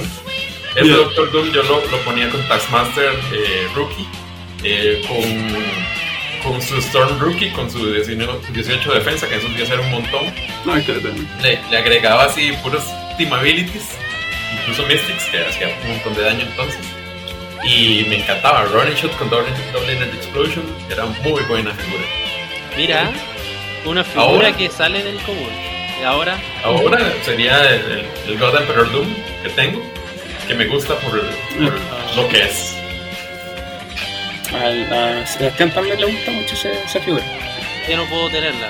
De hecho, eh, la quiero para mi colección, pero todavía no puedo poseerla. Eh, chicos, después de esta larga conversación, larga y grata conversación, vamos a un pequeño corte comercial. Eh, de, la mano de nuestro auspiciador Clicksman. Clicksman nos trae nuestras las mejores ofertas, figuras traídas desde Estados Unidos directamente a todo el territorio nacional a través de envío- envíos por Starken. O si quiere, usted se puede coordinar aquí con el buen Carlos Neira y le puede entregar la figura él mismo. Que puede tener el honor de conocer a esa persona, a ese personaje incógnito Un personaje. Sí, yo, Ay. eh, pa- para contarle también a los amigos, decirles que de parte de él, por ejemplo, recibí esta figurita. Esta figurita, recibí el Gran Micron también. lo, lo- Una buena lo- cosa. lo, lo adquirí por medio de él. Y siempre es una buena opción, considerando el poco mercado, el, el cada vez más reducido mercado de que hay. Y decir también que se está promocionando la rifa, promocionando ni más ni menos que un Moloid. Así se llama, ¿no? ¿Quién? El, ¿Cuál molo? ¿Cómo molo? Ah, perdón, el, el Moloid, centinela, el no. centinela, el centinela ese que sale en la mitad del cuerpo. Ah, Master Ball. El ese- Master ese- pasaste de algo que cuesta un centavo. Literal. La rifa culiada generosa. Claro, ¿por qué estás rifando ¿Cómo? un moloid? ¿Cómo se llama, hermano? Un moleman. Mol. Master Ball. Master Mall. Mastermind. Esa wea está rifando. Exacto. ¿Cuánto es el valor de la rifa, Ricardo? ¿Lo tiene ahí a mano? Tres luquitas está cobrando el buen, el buen Carlos. Tres luquitas por un Master Mold y viene con los bystanders que puede tirar de, de Centinela. Wow. Y es una pieza, pero excelente para el meta. ¿Ustedes Aquí, de la colección. Fe de ratas, fe de ratas. Cinco lucas está cobrando. Me equivoqué. Cinco. Cinco Sí. lucas. ¿Cuánto, Ah. cuánto es en dólares? Cinco lucas. ¿8 dólares? 8 Más o menos. dólares más o menos, el número de la 8 rifa. dólares, 7 dólares. Y, y siempre, siempre Carlos Neira cuando nos, se pasan del número de, de rifa Da un poquito más. pone otras figuras de premio. Entonces, buena oportunidad de adquirir una figura meta, que es difícil de adquirir porque llegaron muy pocos a Chile sí. Y es una figura muy buena. ¿Ustedes chicos la han visto en mesa alguna vez en Master Ball? Sí, claro. ¿Sí? Muy, muy popular. Eh, acá en. Uruguay hay uno solo. Uno solo. Que la ¿Y se tiene juega? uno solo que se lo trajo un amigo Nico que le mando un abrazo. Que siempre le gusta tener toda la chanchada en figuras. y se lo trajo. No tuve el gusto de jugar contra él todavía. ya. Vamos a ver. es un gusto. No, no es un gusto. No, jugar contra él no. Bueno, chicos, el Master. Ball, el, el, el de antaño, el de Galactic Warriors. Oh, y ese Mm, Es que, es, que es mucho más bonito, ¿eh?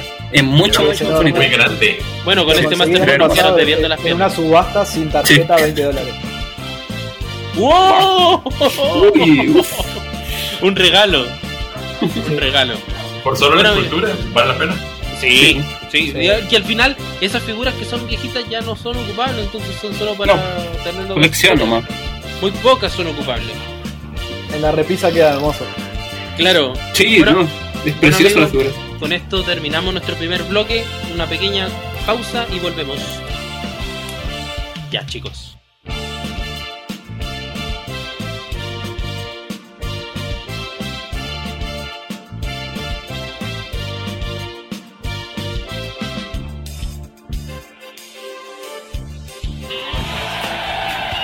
Ya estamos de vuelta con el capítulo de hoy. Eh, como dije eh, al inicio de- de- del capítulo, que íbamos a analizar dos ediciones diferentes. Una tuvo más repercu- repercusión que la otra.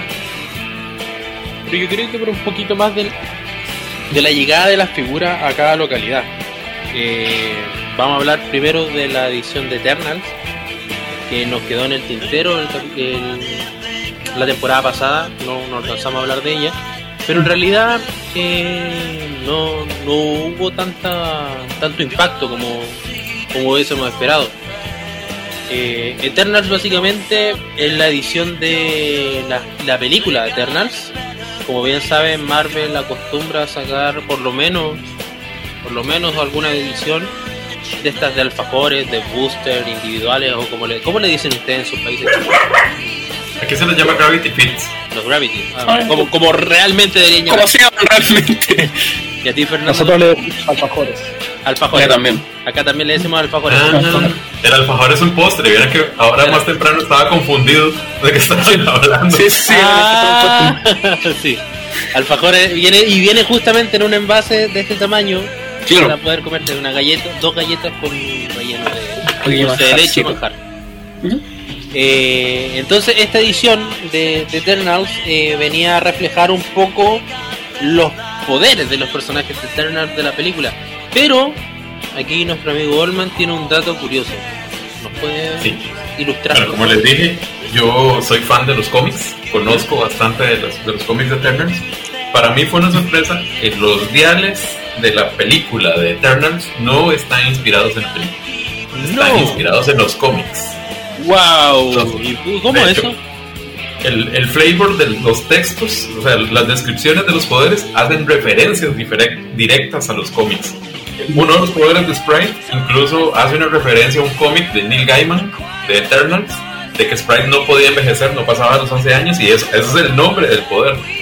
Y entonces, básicamente, esta, esta expansión de Eternals es un poco extraña porque tenemos esculturas Ujú. de la película De la película. con diales de los cómics y diseñados antes de los periodos de pandemia con poderes baneados y una, una forma de hacer diales que ya no se aplica. Entonces, realmente Claro. estamos viendo un ornitorrinco de expansión. Sí, Sí, y es curioso porque un, pese a, a que hubo un, un cambio en el juego con estos poderes que se fueron en banca, habían fi- figuras de Eternals que venían con muchos de esos poderes que se fueron a banca como cambio de forma, o Shape Change y Hypersonic Speed. Sí. Y aún así no, no hubo cabida de ellos dentro del meta. Por lo menos acá en Santiago no he visto ninguna de esas figuras. Fernando, ¿tú has visto alguna, por ejemplo, allá en Uruguay? En Uruguay nada, no llegó ni la caja de Gravity como para vender. Y creo que ningún jugador se trajo nada suelto. Que yo recuerdo que haya visto los mapas por lo menos. Y Olman, como bien nos dijo, él es fanático de Eternals, por lo tanto, él ya, yo supongo que ya tiene toda la colección. Correcto. Yo sí me compré un Gravity completo. Tuve la fortuna de que me salió Unimine y, y, y la expansión completa. o sea, quedé Wow. corta de una rara, nada más. Que fue Bien. China y igual la conseguí. Muy Wow. bien. Sí, me Y- fue muy bien. y- y- pero sí, es evidente que los diales, sacándolos de la caja, ya estaban viejos. Ya se sentían fuera de, de, De meta al a- tiro. A, a destiempo. Sí, Son ya. diales mucho más pesados de lo que se hubiera necesitado para entrar en el meta. Tanto así que las únicas dos figuras que más o menos están tocando una parte del meta son de las más livianas. Wow. E- Eso es lo que, lo que queríamos dar. Eh, lo primero, a nivel de eh, escultura, ¿el tamaño sigue siendo el anterior a X-Men House of X o son de gran tamaño? No, eh, estas son del mismo tamaño que las figuras nuevas. Ah, Y ya, de ok. hecho, si nosotros las colocáramos eh, junto con las otras figuras del MCU, estas son más grandes. Ah, ya. Ya, Fuera de escala. Genial. Genial. Y... Sí, eh, debo admitir algo, les voy a ser muy, muy honesto. El trabajo de pintura que tienen estas figuras es mucho mejor a lo que se ha visto en otras expansiones grandes que sí hemos tenido recientemente. Están muy bien pintadas.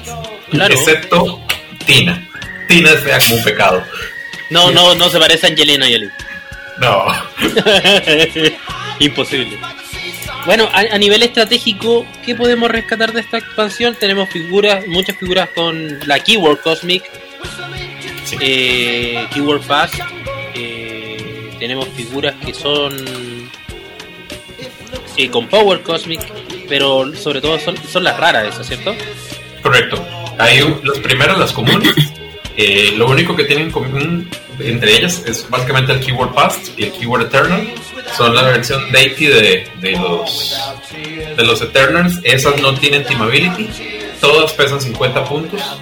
Y a mí personalmente me gusta mucho Macari porque Macari común tiene Charge, Charge Flurry y Sidestep. Y una vez que usted pega, inmediatamente se mueve a otros tres cuadros. Entonces, sumado a su Charge de 11, es una figura extremadamente móvil que he querido utilizarla. Tal vez no sea parte del meta, pero yo sí le veo un potencial destructivo bastante interesante en el momento que nosotros les podemos hacer perplex ese daño. Imagínate, Sí, tienen el, el trade de Legend of the Past, que creo que las tienen todas la- los Eternals Todos los comunes. comunes, sí. Y Básicamente es- es Kingdom Come. claro, eso. eh, Sí, que era como hipertiempo, ¿no? Claro, es hipertiempo. Es hipertiempo, mismo. Hipertiempo. Que Ah, sí, es que Kingdom Come cambió, perdón. Sí, Me da culpa.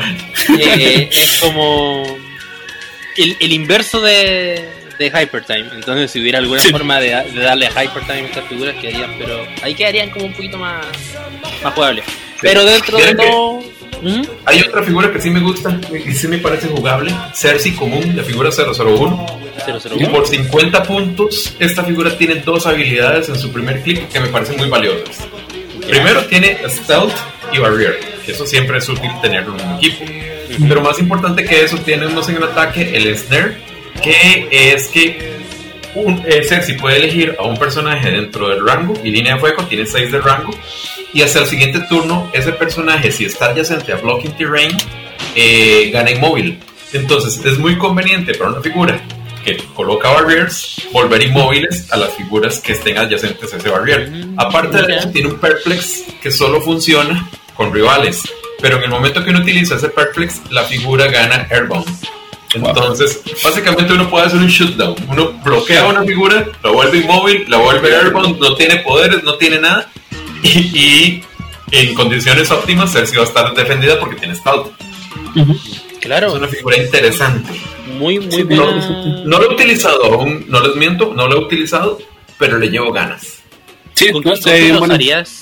¿Qué, qué te gustaría acompañar la, la Cersei? Ay, tendría que hacer un equipo para hacer shootdown, para no dejar que el rival se mueva.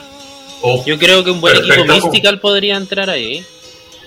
Sí. O con el Deity, el Deity de la Wonder Woman que tenía Shifting Focus y el Scarab, creo que ahí podría entrar bien en meta, pensando en meta.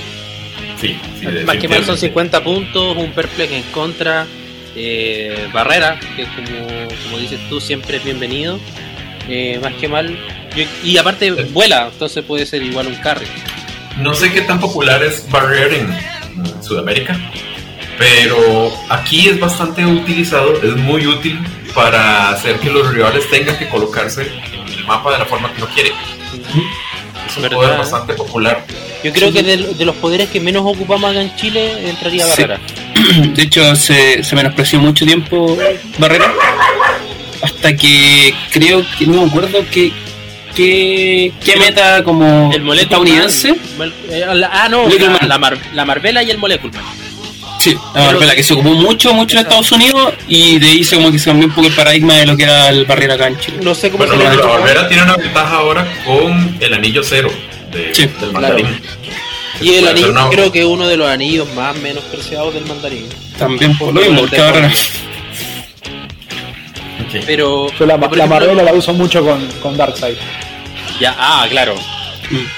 Pero Porque na- na- juego- fuera, fuera de la Marvela se ve barrera. Más que todo. Eh, No estoy pensando. Eh, hay- muchos usan el anillo del mandarín que pone la barrera. Eso Claro. sí Bien. se usa bastante, lo tienen bastantes personas.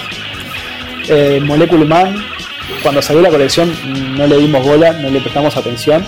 Y cuando lo empezamos a ver en todos los equipos meta yankees, dijimos, Ujú, che, claro. acá nos perdimos algo. Y ahora hay mucho Molecule Man también a la vuelta. hermosa figura En ese Sacando- sentido yo tengo tengo que destacar al, al, al desgraciado de acá de Simón que le pudo ver el potencial. Al momento que hicimos el análisis de la figura pudo ver el potencial de Molecule Man y nos abrió los ojos. De hecho creo que en el clan todos tenemos un Molecule Man porque es una figura barata, es un muy buen support y la habilidad que tiene es tremenda. sí es tremendo Ah, te pueden cerrar un personaje y Claro, y te sirve con varios tipos, te sirve con personajes, por ejemplo, de Delfín. Puedes poner terreno sí, acuático. sí, Te sirve con personajes. Con Namor Chase de, de Black. Panther. con Mar Chase. Una figura que no se ocupa nunca. claro Yo creo que es la figura que menos se ha ocupado de, de la Chase. No sé si conocerán otra. Pero bien. Starblam el Star Wars. Bien, bien siguiendo con, con la línea de Eternals, eh, una, es una edición que tiene pocas figuras. De, ¿Cuántas son en total? Creo que son 23. ¿Eh? 23. 23 contando Unimine y Kroll, que son las dos Chase. Los dos chases. Igual quiero para hacer Gravity. Feed son bastantes. Sí, son mu- muchos. Generalmente los Gravity Feed son más cortos de, de cantidad de figuras. Una- un tiraje más corto. Eh, Olman, ¿querías decir algo? Que quiero rescatar otra figura. ¿Otra Que me figura? parece una de las mejores de la expansión, si no es la mejor. Ya, Sprite Rara a 35 puntos. mira, Sprite Rara. Sprite Rara a 35 puntos es el paquete completo. Tiene 8 de rango, tiene Cosmic Energy, tiene el trade de dioses en- escondidos entre los mortales que hace que ella no pueda ser target de un ataque hasta que ya haya recibido daño o sea el último personaje. ¿Esto qué significa? Ella básicamente es una barrier caminando. Entonces, una opción muy popular es justamente colocarle el anillo de cero de mandarín, colocar un cuadro de barrier gratis y ella a la par, y ya tenemos una línea bloqueada que aparte ella tiene Outwit y Probability Control, que es perfecto para cualquier equipo con 8 de rango. Entonces, básicamente ella es una pared móvil y muy móvil porque tiene 11 de facing. Entonces, es difícil encerrarla y siguen siendo 35 puntos. Si mi rival está utilizando un atacante para atacarme 35 puntos, que lo único que están haciendo es molestándolo, quiere decir que está con un problema porque yo lo puedo atacar a él. Claro, o está, está muy buena esa figura y creo que, como dices tú, puede ser la mejor figura de- del set. Aunque cos- eh, la, la Keyword Cosmic ha descendido un poco. Creo que hubo un tiempo, por ejemplo, cuando el, el tiempo que estaba Unimind, Goblin King, que estuvo muy potente la Keyword Cosmic, estuvo bien alto. Y ahora he visto más variedad de equipos, por ejemplo, equi- equipos Warrior, equipos Scientist. Eh, no sé si le ha pasado igual. Bueno, Cosmic siempre es un, es un, eh, es un keyword valioso. Porque todavía a hoy, ahora que rote el- a- la, la próxima rotación, Cosmic va a sufrir mucho. Pero en este momento nosotros tenemos a Captain Marvel super rara, tenemos a Dark Phoenix, tenemos a Mr. Ross, que son figuras Cosmic muy, muy versátiles que le meten a cualquier equipo. Exacto. Dark Fake sobre todo, entra en cualquier equipo Sí, la Dark Fake, 30 hermosa, puntos y. Sí, sí se los digo, en la próxima rotación Cosmic va a quedar muy débil. Sí. A menos Eh. que venga algo que ni lo sabemos. Algo que pueda compensar un poco. Pero igual encuentro que va a ser difícil. El daño que va a dejar la próxima rotación eh, va a ser un poquito más complicado. Eh, Fernando, ¿qué tal, ¿qué tal tu opinión acerca de las keywords allá en Uruguay? Acá eh, en un tiempo se jugó mucho Cosmic, prácticamente todo el mundo jugaba Cosmic. Ahora es, es- juega cada vez menos, se juega porque siguen habiendo buenas figuras, pero cada vez menos. Eh, Se, juega- se está jugando mucho Monster acá en Uruguay. Monster. Hay Claro que ahora hay un, un boom de. Hay muchísimas chases de- Están populando los. Venoms. Sí, Sí, los Venom están, pero y las chases de Wonder Woman. sí, Hay muchísimas acá. también. Eh, también todos También. son Monsters, si no me equivoco. ¿Cuál? De las de Wonder Woman. La mayoría. Sí, sí. La, sí, la gran mayoría. las Secret Seals son todos Monsters. Sí, sí, sí, son bien buenas. También está la, la Prime, creo. La Wonder Woman Prime, que también es normalita. Eh, cabe destacar, bueno, yo igual estaba revisando la figura de Eternals y hay una que me gustó mucho que fue la Tina. La Tina rara de la número 15. Creo que por 150 puntos es muy, muy alto para que pudiera hacer algo. Pero eh, por 125 puntos, que hace la diferencia el otro, prefiero jugarla a 150. ¿Qué es lo que la hace especial? Que es un atacante a cuerpo, pero como tiene el, el trade que tienen todas las, las Eternals raras, va a ser difícil de poder tarjetear. Entonces, puedo ir con mayor facilidad. Lo que nosotros acá en Chile llamamos como una vendida, que cuando tiras a un personaje con carga adelante y va a recibir todo el daño penente, esto quizás puede ser un poquito más fácil porque te puede ayudar a posicionar al personaje antes de poder hacer un ataque a cuerpo. Eso, esa sería como la figura que podría destacar aparte de las dos que eligió Goldman, porque yo creo que más allá de eso, eh, por ejemplo, muchos de nosotros jugadores eh, en Chile nos sorprendimos cuando dijeron que iba a haber un Unimind nuevamente en, en la edición y así como nos sorprendimos fácilmente nos decepcionamos al ver que la figura no era ni la sombra de, de la que ya está Bien. Golden. Menos mal, todo eso. Sí. Sí, yo tengo una, una posición ahí relativamente encontrada. ¿Ya? Porque, bueno, me salió, entonces tengo cierto grado de cariño por una figura que tengo. Claro. Pero ya analizándola fríamente, está bien. Compararlo contra el Unimind anterior es injusto porque el Unimind anterior era una cosa rota que partía el juego en pedazos. Cuando moría soltaba, escupía un montón de Eternals y todos en- en- enojados y matándome. Era una cosa muy difícil de lidiar con ella. De hecho, el cínico en mí está esperando un torneo Golden Age para que eh, la Unimind grande, la original, cuando muera, escupa la nueva Unimind. Uh. Solo para ver qué pasa. Eso sí sería feo. Uy, sería bien bueno. Sí. Super sentido Ok, un cambio de forma. Hypersonic. Uy, personas buena. con, con pulso. Muy bueno. Uy, buena. Lo que sucede con este Unimind es que tiene muchas opciones, pero todas son muy condicionales. Porque tiene Cosmic Energy, entonces puede ser que se quite un token. Tiene Puede. el. Puede. Tiene el Colossal Stamina, entonces es muy posible que puede ser que siempre tenga dos tokens, con los cuales tiene la ventaja de tener phasing o regeneración como free. Pero son situaciones muy de condición, de que Exacto. tiene que darse el, momento exacto para que yo esté siempre con dos tokens, quitándome uno al inicio del turno por Power Cosmic, poder actuar, volver a ganar el segundo token, tener regeneración y todo. En, en condiciones óptimas es muy difícil lidiar con ella, Sí. pero ocupa toda la suerte de los duendes de Irlanda para que eso suceda. Nosotros ya sabemos como Dice of Doom en general que cuando una figura depende de una tirada de dados, la figura No. ya, ya se pone más complicada. Sí, no, es complicado. Cuando la jugabilidad de la figura depende de una tirada de dados y sobre todo cuando tiras un dado. Porque cuando tiras dos tienes un poquito más de opciones, pero cuando tienes que tirar, depender de un liderazgo, tienes que depender, depender de un Cosmic Energy o el Willpower, es complicado.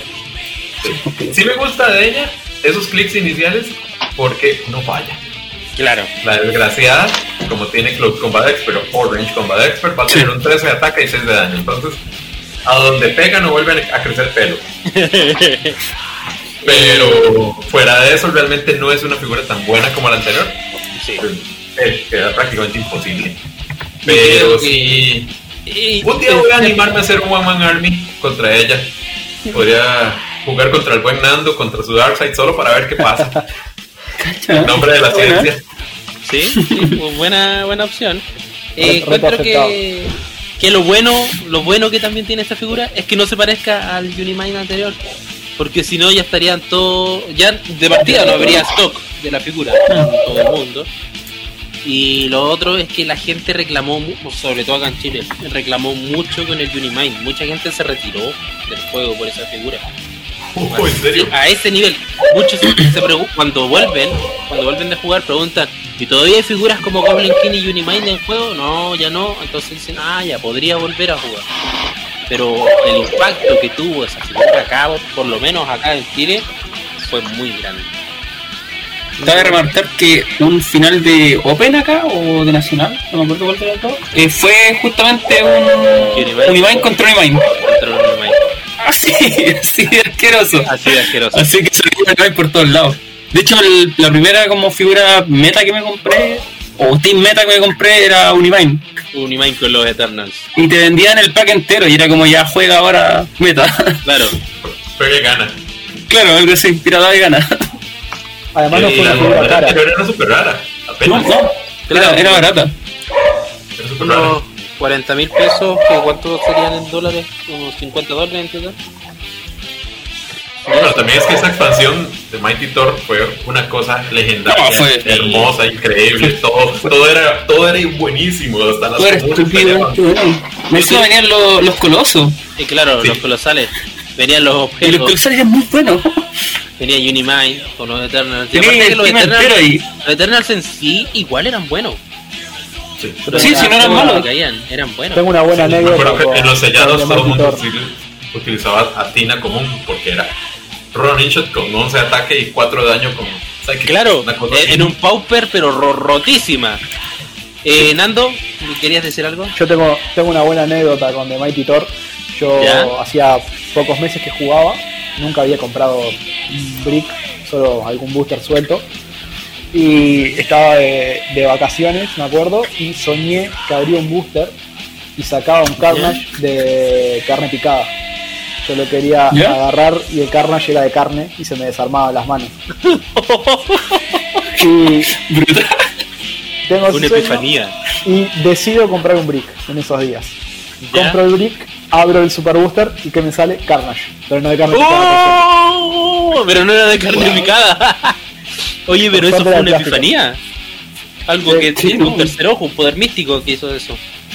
Yo creo que el primer torneo sellado que jugué fue de Mighty Thor y gracias, gracias al cielo que me, me salió un Pluto, que de hecho mis amigos aún lo deben recordar porque Es dura esa figura. creo que esa figura yo la- la estrujé hasta que más no pudo. Porque traté de buscar la forma que pudiera moverse y atacar y era súper complicado hasta que salió la Goblin Glider y el Exobes. Que me pudieron, me pudieron ayudar a, a darle movilidad a ese personaje. Pero en general era un personaje que era muy bueno en Mighty Thor. Pero como les decía, ya alejándonos un poquito de- del otro tema, los Eternals en sí de Mighty Thor es muy bueno. O sea, personaje con Hypersonic Speed, Ronichan con rayo penetrante. eh, tenía, teníamos varias opciones de Perplex. El, el cambio, todos tenían la habilidad de quitarse el cósmico, de dar Perplex. Entonces hacía que, que el juego fuera un poco más variado. Quizás me hubiese gustado haber visto a la Eternals en mesa. Y Sí. creo que todavía me voy a tener que quedar con las ganas de ver Eternals en mesa porque con esta edición muy poco se va a ver. El sprite, como dice Olman, yo creo que es el que tiene más futuro para que pueda salir a- al juego, pero las otras figuras están difíciles. ¿Qué opinan y, ustedes? y es un, y es un futuro de figura de soporte, básicamente. Exacto. Claro. Es una edición bonita, no, no para de ser una edición bonita, eh, figuras comunes que son muy buenas pa- para formato Pauper, eso yo creo que podría destacar. Figuras comunes buenas de formato Pauper. Y yo creo que solamente para que los fans de DC no reclamaran, no pusieron las comunes con Power Cosmic. Solamente por eso, ¿cierto Ricardo? Es que Ricardo hubiera reclamado hasta por si acaso. Esto me reclama hasta que no las tienen. ¿Cómo que wey? Eh, No te caché. Oh, estoy diciendo que no le pusieran Power Cosmic a las comunes de Eternals para que tú no reclamaras. Hoy sí, weón, la- las ediciones an- a- anteriores de Marvel como Infinity, weón, todas las figuras eran cósmicas, weón, no había casos, todos cómicos, desde el común hasta el chase, cósmico, puta que weón, más desagradable. en el equipo no te servía la weá. Es Claro, que, ¿sabes por, nada. ¿sabes por qué, weón? Yo, yo más, o menos, más o menos empecé a jugar en esa edición. Y siempre la gente Sí, que te enseñaba, te enseñaba, te decía que todos los equipos tenían que tener a lo menos un control, un, co- un proba, Outwit. un proba, un perplex Proba. y un outwit. Entonces yo le decía, weón, ¿para qué un outwit si no le puedo pagar nada a nadie? Es un poder inútil. Claro. Eh, bueno, eh, podríamos decir que las figuras son inusables. No, ¿por qué? Porque el querido Olman nos preparó un equipo donde podría incluir una de estas figuras. ¿Cierto, Olman? Sí, no, no les voy a mentir. Agarré el, lo que les, el combo que les estaba diciendo. Ya. Y lo que está cumpliendo una función secundaria. Básicamente es un equipo Cosmic con una iniciativa de más 6. Y va a sufrir mucho cuando nos vayamos a Golden Age en la, en la próxima. Perdón, a Silver en la próxima rotación. Básicamente sería Capitán Marvel a 95 puntos, la super rara, con la Power. Gem. Eh, la super rara, la, la de Capitán La que América. genera el monito. La del bystander. Queda perfecto, ¿no? Sí, la que, la que pone al gato. Ah, Sí, ya. gatito. Exacto, a 95 puntos. Ya. Ella tiene Hypersonic Speed y eh, le va a hacer un daño más a los supporting characters Exacto. a través de los que se mueve y si son vehículos son 3 de daño. Ujú. Ahí- ella tiene un 11 de ataque y 3 de daño con, con eh, Probability Control, con prueba. Exacto. Recuerden que la fortaleza de ella es ponerle justamente la Power Gem para que haga uno más de daño y agregarle el, el Close Combat Expert y es aún más dañina, estamos hablando de 5 clics de daño Sí. con una figura extremadamente móvil con dos stops. Aparte de ello, ahí es donde entra la, la figura de Eternals. Metemos a Sprite a 35 puntos con el anillo de Zero de generar a barrier de, del mandarín. Entonces tenemos a Sprite que se va a mover 11. Eh, ella va a poder colocar su barrera a la par de ella para generar un pequeño muro y es irónicamente un muro que tiene Outwit y Proba. Entonces va- la Capitán Marvel la vamos a colocar y va a empezar a hacer muchísimo daño. Tenemos un atacante secundario que es poco común, pero que a mí me gusta mucho, que es el Marquis of Death. Marquis of Death es una super rara de, de Future Foundation. Pure Foundation, sí. Mar- Marquis of Death es la única super rara que queda que puede usar Wave haciendo más de uno de daño. Claro. Y tiene la ventaja de que es Cosmic Energy, tiene 10 de rango con dos objetivos, 18 con Invencible y 3 de daño con Proba. Estamos hablando que es un equipo que ya hay tres per- figuras que tienen Proba. Entonces la idea es no fallar y hacer que los rivales fallen. Y Aparte de esos soportes, tenemos a Mr. Ross, que tiene otro proba, Otro con la ventaja que tenemos el, el reposicionamiento después de hacer telequinesis. Y tenemos a Phoenix, la azul, la Rachel. Ya. ella tiene su telequinesis justamente para mover a todo el equipo. Y a Dark Phoenix, a, a Jin, que Dark Phoenix nunca está de más en ningún equipo y sabemos lo destructiva que puede hacer. Es uno de los mejores retalators que ha tenido el juego. Es un equipo cerrado de 300 puntos que no tiene la menor idea de lo que es defenderse. Es ofensiva, ofensiva, ofensiva. Y la estrategia es pegar hasta que todo se muera. Y se van a morir. Oye, muy buen equipo. Yo creo que ahí podría, podría rendir muy bien Sprite. Eh, Entonces, el bueno, ahí cumple una función de distracción, de Sí. incomodar, con su pro, con su outwit, con su barrera. Si se necesita, ella tiene 11 de ataque con, con Precision Strike. Entonces, ella podría atacar. No lo recomiendo, pero puede hacerlo como para eliminar un, a un oponente en un stop, en su Claro. último clip. No sería lo más. agradecemos el esfuerzo que hizo por, por hacer un, un equipo competitivo con una figura de Eternal. Eh, si no le molesta, podríamos publicarlo también para que la gente pueda ocuparlo, para que vea que realmente hay figuras de esta edición que podrían ser usables. ¿Ya? No todo está perdido, queridos Padawans, no todo está perdido. Eh, vamos a un pequeño corte para después continuar con el, el- el tema que ya nos tiene a todos en ascuas, que sería Empire. Ya, un pequeño corte y volvemos.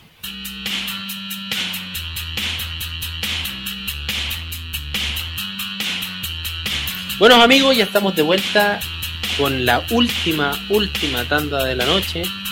Eh, hace una noche larga. Agradecerle a nuestros compañeros Holman y Fernando por acompañarnos en, en esta cruzada, porque analizar todo, dos ediciones de una sola tirada, eso no se lo, no se la recomiendo a nadie. Pero aquí estamos a- al servicio de nuestra comunidad y con ganas de que e- este análisis pueda calar igual hondo y ver que hay más figuras, hay más figuras aparte de el Venom Magneto. Eh, bueno chiquillos, vamos a hablar del tema central que nos reúne hoy, que es Empire.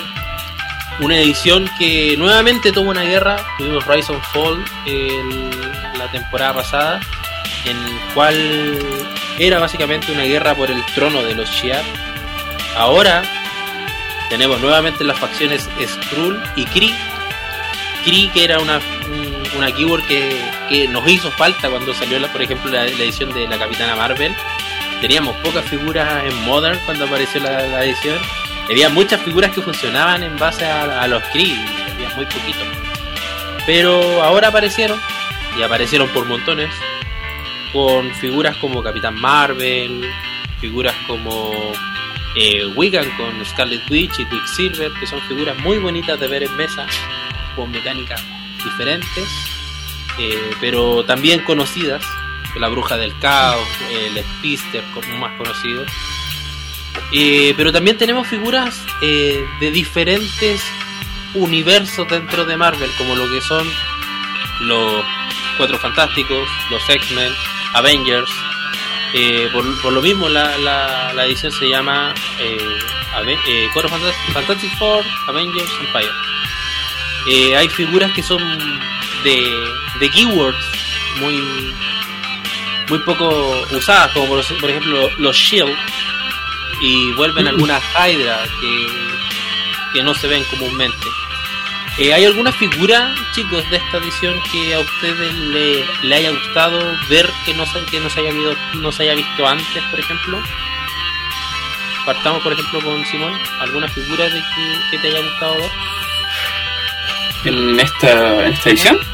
Por ejemplo, hay figuras que no, no se habían visto en otras ediciones, como lo que es Onome, como lo que es Kuoi. Hay, hay figuras, hay una nueva Team Ability, de hecho. Estoy preguntando a la persona equivocada, mi rey. ¿No hay nada que te impresione en esta edición? No, es que no, no leo cómics. O sea, un Mr. Fantastic con el traje de Iron Man. Ya, No era lo mismo. Ya, ya. Vamos a empezar con Paso, el, paso, paso, paso. vamos a pasar con el análisis de las estrategias que nos trae de nuevo esta edición, que no nos deja nos, lejos, lejos de la broma del Simón. Y hay figuras que, que son que hace tiempo no veíamos, por ejemplo, el Capitán Marvel. Hace rato no se veía un Sí, Marvel verdad. bueno, que sea un Alpha Strike bueno y que además que puede ser potenciado por otros soldados y a- apoyar ese ataque. Entonces, eh, hay figuras que, que realmente El se ver. también, que hace rato que no salía. Wiccan no salía uno desde la edición de eh, Civil Civil War. War. Entonces es bueno ver un, Wiccan nuevamente. Y en- en- con respecto a las estrategias del juego, tenemos por ejemplo eh, que se agregó, nuevamente tenemos presente eh, un title character, que siempre agradecemos. eh, hay ediciones que no tienen title character y como que se sienten un poquito vacías. Entonces se agradece que estén. Tenemos eh, la vuelta de los dados de Rolly. los, de- los dados de rally, ¿cierto? Tenemos ahora los rally oponentes, rally de friendly, tenemos los, los rallies para ambos. Y tenemos también eh, la mecánica de Psychic con Capitán, que también es muy, muy buena. Y tenemos Sideline Active, que también es una mecánica muy buena, eh, tanto con el Deadpool como con el, en el caso de los Skrulls. Y eso lo vamos a ir detallando más adelante. Eh, vamos a hablar de las figuras por rareza. Eh, Simón tiene el honor de partir con las figuras comunes. ¿Qué figura común le gustaría destacar a usted, Simón? Eh, bueno, estuve viéndolas y en realidad me gustaron dos. Pero las demás las encontré muy genéricas. ¿Ya? Y la que me gustó más de las dos fue Onome, ¿O no me? que es Capitán y Psyche a la vez. ¿Bien? Según, según leo acá. Sí. Sí, es capitán. Eh, y bueno, y la gracia que tiene Onome es que, bueno, pesa 40, igual un poco más de lo que debería pesar como un support, pero está bien. Ok. fuerte con Outwit y tiene sidestep. Eh, y lo que hace básicamente es que friendly characters que sean sidekicks, eh, que ocupen eh, Outwit, Perplex o Priority Control, pueden ocuparlo dos veces por turno. Y eso lo hace una excelente pieza. De hecho, ella, de ella podría ocupar Outwit dos veces. Dos veces, claro. Eh, Entonces, quizás, quizás por ejemplo, apañarla con. No me acuerdo cómo se llama el personaje, pero. Este. Que ganaba puntos de misión por los Priority Control. ¿El Watu? ¿El? Bueno, No, ya murió Watu, amigo. Lo ¿Murió? Ah, verdad que lo. El martes, ¿Verdad que lo o no? sí, el martes me llevé esa sorpresa cuando llegué con un equipo de Watu. Me dijeron, tiene una errata. Y mi corazón se rompió en mil pedazos. Ya. Así que pero bueno. Quizás no sería buena opción, pero sí, por ejemplo, le puede dar un uso a figuras baratas como lo que es la Valyria de la edición de Fantasy Force, eh, Fury Foundation, una, una figura que pesa 20 puntos y la única gracia que tiene es tener Perplex. Y con Onome te permite tener Perplex doble, entonces serías por 60 puntos, 2 Outwit y 2 Perplex. Y aparte que Onome tiene la gracia que tiene la keyword de los Fantasy. Sí. Exacto. Fantasy Four, y aparte que tiene Sidestep, te permite ir a buscar y a botar un, un objeto. Entonces, eh, eh, Sí, eso también un es bueno. buen support. Yo encuentro que es buen support. Sí, Chiquillos, Sí, ¿alguna, ¿alguna figura común que les gustaría destacar a ustedes? Eh, ¿Olman? a mí me llamó la- honestamente la atención de que en esta expansión Shavin es una mujer. Sí, a mí me Sí, gusta. ¿verdad? Eso me bueno, confundió. es- es ¿Verdad un- que- es un ahí? Skrull, pero Bueno, Es bueno, que cambia de forma. Sí, está sí, tan pero- claro que también cambia de género, digamos que tiene sentido. Me llamó la Sí. atención. Sí. Sí, honestamente a mí me gustó, eh, es un poco básica en su dial, pero me parece un- para un Pauper relativamente decente. La Capitana Marvel como que tiene Energy Explosion con un 12 de ataque, eh, Psychic Plus Energy Explosion con un 12 de ataque y 4 de daño con Outwit. Es, es muy básica, ella es un martillo, Sí, básica. todos sus problemas son, son clavos. Claro. Todos los soluciona así, a golpes, pero por lo menos es útil saber que de un booster barato uno puede sacar algo que pelea en un, en un formato sellado. Claro, un Ahí sellado tiene con ese personaje eh, es la- No es malo. el 50% del equipo, probablemente. una figura Sí. común con Cosmic Energy. Ahí tienes, Ricardo. Para tu hot. Ujú. Eh, Nando, Pero ¿alguna figura que te gustaría destacar que fuera común? Me gustaron dos a mí, eh, que fue el Skrull, El Skrull el Skrull Spine. Me gusta mucho su, la versatilidad que te da jugando en la sideline. Eh, si tenés suerte, en determinado momento te puede llegar a definir. algo de la partida medio en, en el final. Eh, pero para tenerlo ahí en la sideline tampoco es, es una locura la figura, ¿no? Y la otra Sí. figura que me gustó a mí en lo personal para Pauper fue el Bestia. El Beast Common, que tiene la habilidad de que, de que cuando lo acarrean puede hacer un flash attack. Que además tiene Sí. power. Entonces eh, puedes cambiarlo con alguna cosa que quede. ¿Sabes con cuál me gustaría jugar esta figura, este Beast? Con el Angel super raro de Rise and Fall. Sí. Porque permite cambiar personaje y aparte hacerle un place a otro personaje y los dos tienen el power. Entonces, lo que hace, eh, lo que podría hacer en esta combinación, con Angel me muevo carreando a Bestia y me da el Empower, ataco con Angel. Bestia puede atacar, Angel también le da Empower a Bestia y ataco. Y aparte ocupo el dado de rally que le quito a, a Angel y hago place a un personaje que pasó adyacente de él. Y propongo adyacente, puede ser por ejemplo un Wolverine, y ya tendría dos Empower ese Wolverine. O sea, ya tenéis, ya por lo menos remataste una figura con tres atacantes. Sí. Yo creo que sería una, buena combinación. Es muy buena. Con la otra que juega de esta- 110. Claro, Con la otra figura que juega de esta colección, que ya es un poco más pesada, la verdad no la veo jugando en competitivo, pero es un combo ya metiéndome en el terreno de las raras. Con el coloso. El coloso, eh, cuando- creo que es cuando tiene una move y acarrea, una cosa así, puede atacar. exacto. Entonces vos podrías llevar al bestia, al bestia con el coloso y pegan los dos. Muy buena, buena combinación. Eh, yo creo que las figuras comunes, aunque no se me pregunto, eh, las figuras comunes que yo me- a mí me gustaría destacar es el, el Human Torch, el 008. Lo encuentro una muy buena figura, pero no a su puntaje full. Me gustaría destacarlo a 35 puntos. Es un personaje carry que tiene sidestep que te permite botar un objeto como ya habíamos dicho. Eh, Team Ability de Avengers y Fantastic Four, por lo tanto se podría mover un cuadro más, en caso que pudiera. Eh, pero ya tener un Energy Explosion con 8 de rango, yo creo que eso ya es muy bueno, sobre todo a los equipos magos que te van botando muchos bichos y necesitas sacarlo rápido. Entonces encuentro que es una buena opción. No me gusta así que pierda la Shield Deflection después del, de un clic y quede sin defensa. Pero bueno, es una figura de 35 puntos, así que ¿qué más se le puede pedir? Tiene muy buenas La- keywords, Avengers, Celebrity, Fantastic Four, Heraldon, eh, zona negativa no se ocupa mucho, pero Spider-Man Family, por ejemplo, puede ser Y muy la escultura está versátil. increíble. Y las culturas muy bonitas. Eh, Ricardo, ¿alguna figura común que te gustaría destacar? Eh, yo conté bueno el Beast, parece que, que Fernando lo había dicho, lo. Sí. es, un, es un átomo de JLU barato, eh, muy Sí. bueno, y aparte viene con un Empower que te va a favorecer mucho el, el melee rápido, entonces yo creo que, que está muy, es muy buena figura, no la había visto, cuando la nombró Fernando la fui a ver al tiro y la encontré buenísima, la encontré Sí, muy, muy, buena. muy buena. Vamos con la infrecuente ahora, que vendría siendo eh, Ricardo. ¿Cuál infrecuente te gustaría destacar? Uncommon. Sí, lo hago, lo hago muy feliz porque para mí siempre, siempre es un placer ver que en las ediciones de Marvel vengan Daredevil. Y principalmente cuando son relativamente buenos como este. El Daredevil 030, yo eh, tiene dos puntajes el personaje, está a 75 y 25. Yo creo que el personaje rinde a 25 puntos. Eh, Y son 25 puntos con un control de probabilidad. entonces, Creo que vendría siendo el control de probabilidad más barato que tenemos hasta el momento en Modern. Si sí. es que no me equivoco. Sí, eh, Podría ser el Flash sí. con 20 puntos, pero jugarlo te significan otros 30 del Flash original. Claro. Igual, igual no, no, no- serían 50 en este histórico.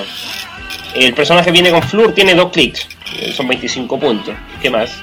Eh, viene con Flurry en ambos, tiene incapacitar con tres rayitos, o sea, tres objetivos con incapacitar. Eh, en la defensa en ambos, en, ambos clics tiene reflejos de combate y el control que antes les mencioné. Tiene keywords que son las que debería tener, creo yo. Tiene Vengador, eh, Defenders, artista marcial, obviamente. Sp- Spider-Man Family. Y bueno, el personaje con movimiento, como debe ser, ignora legado, ignora personajes. eh, en, en el, en, el, en el targeting ignora hindering. Y tienen su trato stealth. Su team ability es la de Spider-Man. Yo creo que es una figura que por 25 puntos cumple con creces lo que estás pagando en un equipo. En, un 300 monedas no sería raro verlo en mesa eh, gastando esos 25 puntos que te sobraron. Eh, está, está muy Claro. bueno, me gusta mucho. Eh, eso, y entre las figuras que me gustaron, me llama la atención, no es espectacular la figura, pero me gusta el Quicksilver, el 029. Eh, Sí. Me gusta principalmente porque le dan una vuelta al Hypersonic Speed. ¿cachai? Entonces, eh, claro, ya, ya no podía, es carga, pero con cierta condición podéis volver en el punto en el que estaba, ¿cachai? Entonces le dan una vuelta al Hypersonic Speed pa- para, para no perder la costumbre de su uso. Creo que Whiskey en esta esta banca que se llevó a Hypersonic Speed eh, lo- no han quedado menos los Speedster. O sea, tanto Quicksilver como Flash han tenido la forma de poder moverse y volver de alguna forma. Claro. Ya lo vimos Flash con la carga y después la carga free. Y ahora con este Quicksilver que puede hacer una carga y después de hitear, eh, tiras un dado y puedes volver al lugar donde se movió. Claro, Entonces yo lo recuerdo encuentro eh, muy bueno. Muy bueno, entonces te puedes mover 7 y te vuelve 7 y al final es la misma Hypersonic Speed. Pero en sí son figuras que tienen harto potencial. ¿A ustedes chiquillos les gustaría destacar Oye, alguna pero ojo, ojo, decir, decir que el personaje pesa 35 puntos en, en su segundo en su segundo inicio, entonces no es nada, ¿cachai? Para, para lo que hace. Eh, es interesante. 75. Y 75. 30 No, se- se- 35. 35 y 35. sí. Ah, Y se tiene doble 60 puntaje. y 35. Claro. Sí, ya. 60 y 35. Eh, chiquillos, ¿alguna figura que les gustaría destacar en? Eh, sí, bueno, mi favorito también es por mucho Daredevil. Es la mejor, Sí. no común de, de la expansión. Pero hay una que a mí me llama la atención, todavía no la, no la he puesto en práctica, pero lo haré, que es Jubilee. Jubilee, que no sé qué está haciendo en esta expansión, honestamente, porque Sí. me, me- me sale completamente de tema. Eh, Jubilee a 35 puntos, ella eh, tiene 6 con 3 objetivos y tiene en el ataque especial un incapacitate hacia el final que cuando ella conecta a los oponentes no pueden utilizar team abilities. Oh. En la versión full a 75 puntos tiene ese poder en el primer clic. Entonces la idea de quitar team abilities es muy tentadora. Sí. Claro, Sí, es sí. inversión. Hay que hacerlo en, una- en un equipo de X-Men. Me llama la atención, en algún uso lo voy a sacar. sí. Y sabes qué, Sí. mira, por 75 puntos no es tan mala porque aparte tiene un defense de 18 con un liderazgo. Tiene 3 targets Ay, y tiene un rally. y tiene un rally. Sí, tiene un rally. El rally que le permite a ella ocupar control de probabilidad. Entonces lo hace una buena figura porque es una figura versátil de ataque y una figura que es versátil en el lado de defensivo. Eh, Simón, ¿querías destacar algo? Eh, Loki, me gustó Caleta.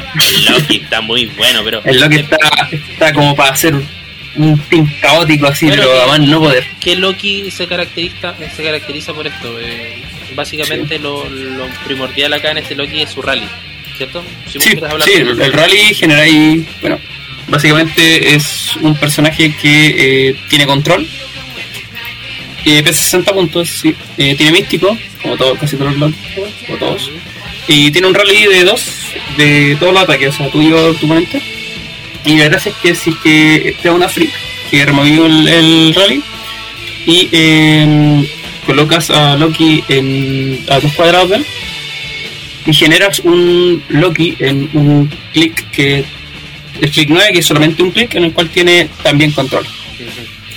En el cuadrado que jugó anteriormente bueno. entonces le hace ir generando bueno. Loki así como sí genera Loki como enfermo Está bueno. Esos Loki porque- generados también son Mystics. Sí, sí también son místicos sí, Tienes sí, sí, sí. Ability, tienes garras, o sea, Blake Colossal Fangs y control de probabilidad por cero puntos, básicamente. Y Sí, súper y son no- el único problema sí es que esos nuevos Loki no tienen no pueden ganar ese ese rally pero Pero yo creo que ganarlo ya sería Ah, demasiado. weón, pero No, eso ya, sí, demasiado, obsceno, demasiado. obsceno. Pero sí. eh, eh, pero que, miren, es ¿Sabes, muy, es muy ¿sabes qué bueno. pinta cínico en mí? ¿sí? Tener el rally. Porque es en, en cualquier tirada. Caminar a Loki adyacente a un rival, activar el rally y dejarle al clon para que le pegue con garras. Exacto. Sí. Así, así de simple es la jugabilidad de este personaje. Aparte tiene stealth, que eso lo hace bueno de poder moverse y que no vaya a ser tan fácilmente targeteado. Y lo otro, que tiene keywords muy buenas, o sea, Guardiano, Deity, eh, Guardian of the Galaxy, Mystical, John Avengers que no se ocupa mucho, pero vienen Ah, muchos. John Avengers también en esta edición, entonces podría ser fácilmente ocupado en un, en un temático John Avengers. Aparte que la, la free es un place, así que eso siempre es bueno. Exacto. Y lo otro que el rally es para todo, entonces es, es fácil Sí. hacerlo con dos. Es fácil Sí. que salga una tirada de dos. Sí. Entonces, tanto en tu oponente como tuyo, un, un fallo no te dolería tanto con este personaje dentro de tu equipo. Claro. Muy buena elección. Eh, ¿Alguien quiere destacar otra figura uncommon? Eh, ¿Nando? Sí, a mí me- la- una figura que me gustó mucho, que pasó un poco inadvertida, por lo menos en nuestra comunidad, es el Wiccan. Wiccan. Wiccan Muy tiene buena muy buenas keywords, poco puntaje, eh, tiene penetrante de rango, tiene probability control y lo que a mí más me gusta, por lo menos en los equipos que yo lo he pensado, es tiene es wildcard, puede copiar una team ability y a personajes adyacentes con la misma team ability le da más uno a la defensa. Exacto. Entonces me parece que es, es un soporte, se puede convertir en pecador, en pegador, eh, puede acarrear y además los probability control siempre son Y bienvenidos. un, un buen, un buen gusta porque si nos damos cuenta tiene 50 puntos y por ejemplo si tengo un equipo X-Men eh, ese, ese wildcard me permite copiar la team ability y podría apurar con este Wiccan eventualmente. Y además es místico. Entonces, Y eso, es místico. Entonces, Místico. uno siempre se piensa dos veces antes de pegarle un místico. Revisa Exacto. la figura. ¿Tengo invencible? Si no tengo, ahí pienso bien si le pego o no a un místico. Eh, me, me llamó, me llamó la atención un poco esa, ese, ese trato, que no fuera un modificador único. claro, Ahí hay algo. quizás Algo que pueda, jugar. pueda venir una errata o Sí, va a haber algún algún gringo loco que le va a encontrar la claro, tercera. colocar tres Wiccan y Claro, con un defense de 23 todo defensa. Vamos, para adelante. claro. La. ¿Alguna otra figura a destacar de las Uncommon antes de pasar a las raras? ¿No? Vamos con las raras entonces. Eh, ¿Quién va con las raras? Olman. Olman. Ok. Con las raras fue una dura decisión. Estaba entre dos finalistas, de cuál es posiblemente la mejor rara de la expansión. Y las finalistas fueron Deadpool, el que pone Jeff, el Deadpool Bien. Monster. Es brillante esa figura con su Silent Active. Pero para mí, y como saben, gravitando hacia el juego competitivo, me voy con la figura de soporte más potente que hay en esta expansión, fácilmente, que es Scarlet Witch Rara. Scarlet Witch Rara también tiene el, el paquete completo. Tiene telequinesis, tiene outwit, tiene proba y tiene uno de los rallies más molestos que uno puede imaginar. Sí, Es un rally para, para friendlies de uno. O sea, cuando fallaste un ataque, te vas a alegrar de tener a, a Scarlet Witch. Porque ella se va a llevar ese uno y lo va a convertir en un dado de reemplazo cuando un rival ataca. Lo cual es- puede convertir, hacerlo fácilmente en un par de unos. Sí, y claro. eso implica que mi rival o va a tener que cambiar ese dado, o va a tener que utilizar otro prueba de su lado, o va a tener que tolerar ese par de unos. Claro, claro. Sí, Y sí. es, es una figura excelente, muy móvil, con 10 de facing, como les dije, tiene telequinesis, tiene una defensa peligrosa, tiene 18 con el Shield Deflection, estamos hablando de un 20 eh, a distancia, en terreno libre. Es una figura difícil de lidiar, incómoda de lidiar, aparte de todo esto, es Mystic, es Exacto. perfecta, es 50 Yo quiero- puntos de pura comodidad. Yo quiero tomarme la libertad en este momento de saludar a mi amigo Nicolás Oyarzún, que él en el sellado de Empire le salió Scarlet Witch, me la jugó y llegó al no más singular número de 7 dados de rally. Porque yo encuentro que no hay weón que tiene más mala suerte que el Nikomoto. Tenía Bueno, bueno, 7 bueno. dados de rally Ya. y nunca Ahí pudo no sirve. jugarlo. Hay que admitir que ahí no sirve. Ahí no sirve ese personaje. No, ahí, ahí no. No, no, no hubo forma de que pudo sacarle el Ay, lo es agua bendita, no, no. Pero sí, tiene razón, eh, la figura en sí es muy buena. eh, el hecho de que parta con telequinesis, control de probabilidad y otro, lo hace un perfecto uh, support. Y además, eh, lo que sí me duele un poquito, pese a que la figura sale volando, no tiene ala, no vuela. Es raro, quizás me hubiese gustado sí. que volara. Hubiera, si, si volara yo creo que hubiera, lo hubiera considerado un poquito más dentro de mi equipo. Pero dentro de todos lo de- los aspectos que tú dices, está muy bien. Y el hecho de que pueda ver en, en, en obstaculizado hace más buenos juegos. Porque puedes apagar un stem. Siempre cuenta. Y mi- mira los keywords que tiene. Ah, Exacto, tiene keywords Avengers, Brotherhood of Mutants, que es bueno con el Magneto Uncommon de la edición pasada de of Fall, Detective, Mystical y X-Men. Muy buena, muy buenas keywords. Encuentro un potencial en esta figura. Simón, ¿quieres decir algo? Quiero contar algo que eh, la figura en HC Realms está horrible. ¿Por qué? Eso no, se ve asquerosa. Ah, la imagen, a mí. La imagen está pero... Oh, está pero horrenda. Uy, Ya, pero Eh, no persona también. La ¿Te cara de esa igual? figura es. sí. La cara de esa figura es de las más feas que he visto hasta ahora. ¿eh? Sí, Vamos la a cagó, darle- está vamos a darle una carta al tío Whisky para que azote a ese niño chino y pinte pinte las caras para la próxima. Eh, la Tenemos- otra tenemos, figura un, que- tenemos un sticker en el grupo de WhatsApp que es la cara de Scarlet Witch que dice mátenme por favor. che, tu madre. Puede estar más fea que la Maricha Sam de JLU, es la que. No, Sí. ah, comiendo cabrito. No, está más fea que eso. Eh, la otra figura que destacaste, que es el Deadpool raro, eh, yo encuentro que esa figura sí o sí va a entrar al meta. Y tomadita de la mano de, de Blackhead. Eh, Ricardo, tuve una experiencia con este Deadpool que le gustaría contar, Ricardo. Ya. Opiniones. No. No, lo que pasa es que estaba jugando una partida, una partida contra un equipo bien intenso, me estaban jugando dos Black.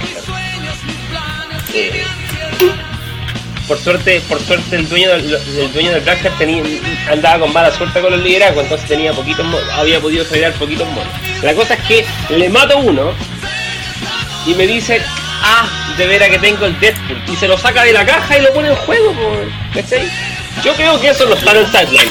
Yo creo que ese personaje no La estaba en sideline. literalmente Esa caja no en Pero Esa caja no. Silent eventualmente. ¿Cachai? Lo pone en la mesa y lo peor de todo es que saca el tiburoncito eh, y me saca unas garras de 6, weón. Después me ataca con el Deadpool y otras garras de 6. Me mató el Deadpool. El Deadpool me ganó. Dio nada. Una partida. Entonces es una figura que, como bien dice Ricardo, eh, yo creo que se viene derechito al meta. Es una figura que es muy buena, pero Silent activo, eh, la figura del Jeff, del tiburón, es muy buena, aparte que es muy tierno el monito. Pero en sí, unas garras penetrantes, está bien, hoy con nueve ataques, pero unas garras penetrantes. Si tienes una suerte, vas a pegar un 6 penetrante de una. ¿Cierto, Sí. Ricardo? Estúpido. Sí, Y pues. gratis, pues. Y gratis, claro. No, y Lo peor, de es que- todo- lo peor es que Desde una caja. ¿eh? me atacó con el tiburón, ¿cachai? Le salieron las, las mejores garras que le podían salir. Me mata a la Marita Sam, se muere el tiburón con, por, el, por el místico. Y el Deadpool gana Flurry, Gana weón. Flurry con el cine. Sí, Frog Strategy, weón. Y puede pasar la línea de inicio. Uy, buena estrategia esa, matar al tiburón Entonces, con un uy, la. No se me había Sí, ocurrido. está bien buena. ¿eh? Estaba pensando cómo matar a ese tiburón, pero no, no se me había ocurrido. Y lo, lo bueno sí es que ahora vienen más meta monster, entonces. Exacto, porque de ahí se viene Venom Magneto y los Venom que Sí, siguen, lo- siguen dominando las mesas. ¿Alguna.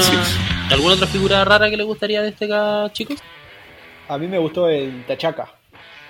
La Chaca, el el Prime. Es el Prime. la Rola Prime. No me, pa- no, no me parece mejor que Black Leopard. No, no está Leopard me parece una figura mejor, pero no está mal tampoco. Exacto, Eso es, no deja de ser una opción. es más Sí, pegador que Black Leopard. Exacto, esa es la Sí, más. diferencia. Sí. Aguanta más golpes. Carga, Aguanta carga más Flurry golpes. siempre va a ser la No, y pega. Caga Flurry con garra, weón. Muy buena figura. Eh, a tirar los hocico nomás. Cabe destacar que esta edición tiene solamente primes en raras y en super raras. No tiene infrecuentes ni comunes raras. Sí, desde Por lo and tanto- Fall que están haciendo eso. Eh, claro, eh, cambia un poquito la, la perspectiva del juego porque ya no hay figuras baratas que te sirven en meta como lo que era el Black Leopard. Bueno, Mm. eh, Tachaca no la vas a encontrar a 40 dólares. Pero sigue siendo una figura rara y difícil de encontrar. En cambio, el Black Leopard era más común verlos en mesa. Por lo mismo. por De hecho, es barato el Black, el. Black Leopard. Claro, porque. Black Leopard es una figura barata que te entra en muchos equipos. Equipo Sí. Cuatro Fantásticos, equipo Ruler, equipo Wakanda. Era una figura muy buena. Era un equipo Avengers. Era muy buena figura. Encuentro que Tachaka, si bien no está a la altura de Black Leopard, que yo creo que con esta rotación se va, eh, no deja de ser una buena opción de personaje atacante, secundario. eh, y son 45 puntos. Eso es. Yo encuentro que Claro. ese puntaje eh, le viene perfecto el tema de, de el trade que tiene. Muy, muy buena elección. Eh, ¿Alguna otra rara que quisieran nombrar? No, por mi parte no. No. ¿No? Yo para el mal. Deadpool. El Deadpool está bueno. Yo, yo para mal. Diga. ¿A cuál? Yo quiero nombrar una para mal. Ah, para Ah, mal. dale, dale. Sí, sí. No un aspecto positivo, sino negativo. ¿Cuál sería. Re- Requiem. La, Requiem. la Oh, Gamora- sí, por O sea, Requiem en los cómics mata a Thanos, lo decapita. O sea, era un misterio. Y me hacen un dial de 70 puntos que no. No, que no, está malísimo. No, Está No, malísimo. no está, no está a la altura que- de lo que yo esperaba para el personaje. ¿Sabes Ajá. qué me pasa? Bueno, lo voy a decir después cuando haga el análisis de mi figura. Pero eh, esta Requiem eh, yo encontré que debería ser mucho más para el impacto que tuvo la figura dentro de... Si bien no fue una saga tan importante porque lo que es la, esta saga del infinito eh, no, no fue tan, tan impactante como las anteriores, eh, no deja de ser una saga importante para el universo Marvel. O sea, se crearon universos de estos eventos. Ustedes saben que de Re- Requiem eh, viene lo que son los Warper, los Warper World, que es donde viene la chase de Rise and Fall, de la destrucción de la gema del infinito. Entonces es import- una figura importante y si bien ya le dieron eh, le dieron cabida en las figuras Prime con la Gamora o con la misma Requiem, no, no, no, no llena ese vacío. Ahí quedo yo también. Comparto mucho tu pensamiento, Olman, de que no, no se le hizo justicia a la figura. ¿Algo más que quisieran agregar en las raras, chiquillos? Yo nada. De nada tampoco. Ya. Vamos con la super rara. En la super rara me costó. Yo voy con la Sebastián va con la super rara. Me costó poder decidir porque habían varias buenas. Varias buenas. Partiendo por el Ultron Pin, que vendría siendo como la opción más lógica, porque yo encuentro que esta figura sí o sí va a entrar al meta de alguna forma. Va a encontrar la forma de entrar al meta. Ya vimos que Mission Point, eh, yo por lo menos, lo, es, es difícil jugarlo, poder ganar con Mission Point. Pero es bueno como tenerlo como una presión para tu oponente. O sea, el saber que tu oponente te está jugando un equipo Mission Point y te puede ganar en cualquier momento sin ni siquiera matarte el equipo, es complicado. ¿Ya? Entonces, eh, el Ultron Pin me gustó, pero no es la figura que voy a hablar. Después pensé en Capitán América. Capitán América y que encuentro que también es una figura que sí o sí va a entrar durísimo al meta. Sobre todo a menor puntaje. Yo encuentro que es una figura que está bien equili- equilibrada en lo que es cada uno de sus clics. Y por 40 puntos que tenga la habilidad de... ah, perdón. Ah, primero, primero que todo que parta con, con Ronich. ¿Cómo se decía el daño en verde, Holmer? Enhancement. ¿Te salió igual, weón? Con dos objetivos. Enactment, en, enactment. Enagement, Enájeme. que él no pierda el liderazgo. De ahí tengo un reparo con esta figura. Y aparte que tenga la habilidad de poder reemplazar a Avengers, así como lo, lo hizo Profesor Javier, Magneto y la Sue Storm, yo lo encuentro pero genial porque Avengers estáis por montones. Estáis para Sí, no, gastarte la para vida. Sí. Entonces encuentro que una figura muy buena por 40 puntos. Lo encuentro muy buena. Lo que sí tengo un reparo con esta figura es que si es un Capitán América, ¿por qué no tiene el rol de capitán? Si están los Claro. Psychic y los capitanes, ¿por qué no es capitán? Este, Ahí este la era sargento. Era sargento nomás. Claro. ya, y tampoco, tampoco es la figura que, vo- que voy a analizar. No, no, no. Chucha. Yo la figura que quiero hablar ahora es Woi. La número 55 de Empire. Una figura súper rara que pesa 200 puntos o 100 puntos. ¿Y qué pasa?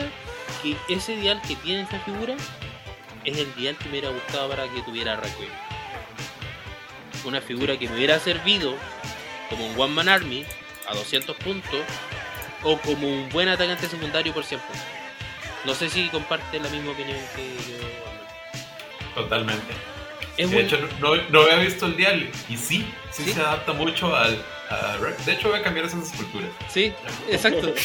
es una figura que tiene carga con Flurry Stealth en el, en el pie especial. Tiene dos objetivos, por lo tanto puedes hacer Flurry a dos objetivos, atacando dos veces. Pero además tiene Pero no una con habilidad- garras. Claro, no con garras. Ojo, garras solamente es para single attack. Mm. Single, single close attack. Pero, ¿qué pasa? Que tiene una habilidad que- va generando terreno obstaculizado, lo que lo ayuda mucho más con su, con su stealth. Y además va generando bystanders. Y cuando van saliendo entre más terrenos obst- obst- obstaculizados, Kindred haya en el, en el mapa, generado por ella, va ganando eh, mayores buffos. Por ejemplo, si hay dos, puedo generar un guerrero Kotati, un Kotati Warrior. eh, que no son figuras tan malas. Y puedo tener hasta máximo 4. Entonces, después de generar uno, ya podría seguir generando porque lo- los terrenos no, no se van. Después, cuando tengo 4 o más, los Kotati Warriors o la Kuoi que esté adyacente a uno de los marcadores modifican su ataque y sus defensas más uno. Si hay censo más, gana regeneración, pero solo si está ocupando uno de estos terrenos de, de Hendrik que se llaman Kotati Plant Mark. Kotati Plant Mark. Kotati Plant Mark.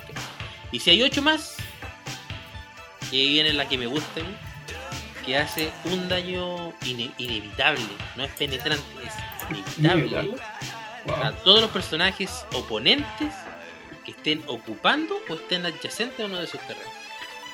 Mm. Entonces eso hace un- una pieza que es ofensiva, pero total. Eh, vive 11 clics de vida, lo que es casi todo el dial. Y claramente por 200 puntos yo encuentro que está bien. Es una figura que sí sería bueno poder... eh, lo que sí le faltó, encuentro yo que lo hubiera hecho un poquito más rota, y hubiera tenido Mastermind. Mm, Sí. Mastermind hubiera cambiado mucho más su dial y quizás esa figura podría inclusive haber entrado al meta. Porque tiene buenas keywords, es cósmica, Deity, Ruler y Warrior. Un, Sí, no, equipo de las 200 puntos con un Scarab y con una una Dark Phoenix y ya tenía, ya tenía un equipo competitivo. Ya podía jugar. Entonces encuentro que es muy buena pieza, tiene un muy buen dial, pero que no se va a poder aprovechar completamente. Faltó el Mastermind y hubiera quedado pero de perillas. A menos de que salga un objeto que le dé más salud. Yo creo que ahí la figura la a romper. Ahí la dejo. Ahí la dejo. ¿Qué Bueno. opinan ustedes, chiquillos? Sí, es buena figura. Yo solo hacer mención que a mí me gustó el Wolverine raro, el, el super raro. Lo encontré, El Wolverine super raro. sí, lo encontré, lo encontré entretenido de jugar. Eh, me, me gusta Ya. esa del, del marcador que va poniendo en un personaje para ir moviéndose Sí. cada vez que se va moviendo. Lo encontré entretenido. Y además que no es menor el trato que tiene, que no puede ser tarjeteado hasta que él haya hecho un ataque. Sí. O esté adyacente al marcador, al, al personaje marcador. Entonces, te hace poder arriesgarte a tomar la iniciativa también. Eh, y, y tiene un ataque no menor de 12 haciendo 3 penetrantes, ¿cachai? Entonces no, con Claro. gato. No, no Con es menor, no es menor lo que hace. Y el Shield en la Team Ability que, que la encuentro bien, bien, bien, bien. bien. Es buena la Team Ability. Es bien buena. Sí. Sí, bien buena. Es, es una buena pieza. es casi un, un personaje de la lucha libre este Wolverine. Sí, Con sí, esa bueno, yo, yo cuando digo esto por ningún motivo creo que vaya a ser meta, no, en ningún caso. Pero, Quizás por pero- 50 puntos, sí. Y son Igual 50 está- puntos, tiene una, tiene una defensa pésima. Yo creo que eh, la idea de atacarlo eh, es matarlo de un golpe, ¿cachai? Claro. Porque además que el personaje va hiteando y se va regenerando, ¿cachai? Entonces no hay que dejarlo vivir en, en caso que te, que te, que te toque enfrentarlo. Pero es una buena pieza. Chicos, ¿alguno de ustedes quisiera destacar alguna otra figura? Sí, yo a la que iba a ser la reina del meta, hasta que Whisky se dio cuenta de lo que había hecho. Sí. Venom Rogue. Venom Rogue. Sí, que ni siquiera llegó a la mesa y le hicieron una errata que la Pero- partió y pasó de ser lo mejor de la expansión a nada. A una figura más de la colección, no de, no de mesa. Pero es que de Ya- ya verdad, la primera vez que se vio la figura, todos dijeron esto rompe el juego. Porque nunca se había llegado tan lejos. Sí. explícanos por qué te gusta tanto la Venom. po. Explíquenle Yo le explíquenle tenía de la rata, en verdad. ¿Ah? La diferencia, ok. La de Rata que está en este momento, básicamente, le- ella tenía la habilidad de poder copiar cualquier poder que estuviera en el. eh, que el- la, la figura que tuviera el absorbiente que pudiera usar, pero era cualquier poder. Ah, chucha, wow. Entonces, todo el mundo dijo: Puedo copiar lo que se me ocurra. O sea, Claro. desde tops hasta poderes especiales complicadísimos. Pero Wizkid Ah. se dio cuenta de lo que estaban haciendo y le agregaron la palabra Estándar. estándar. Sí. Entonces, Sí, no, no, no, ya era mucho, ya era mucho. Sí, en verdad, en todo caso. eh, siempre como que nunca, nunca se ha visto una figura que haya copiado tratos o, o poderes especiales. Claro, Así tan- Las entidades Creo que no. podían hacerlo, ¿no? creo que sí. Es que las entidades daban la wea. Sí. Y tampoco daban, generalmente daban los, los poderes Pero estándar. creo, creo que daban los especiales que tenían, creo. ¿no?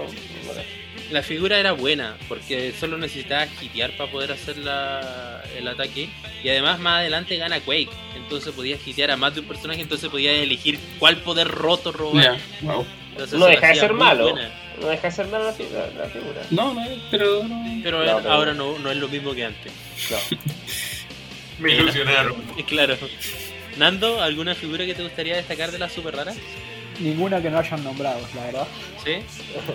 Me parece que hay super raras que están buenas y hay super raras que no juegan. Son como que muy que- disparejas.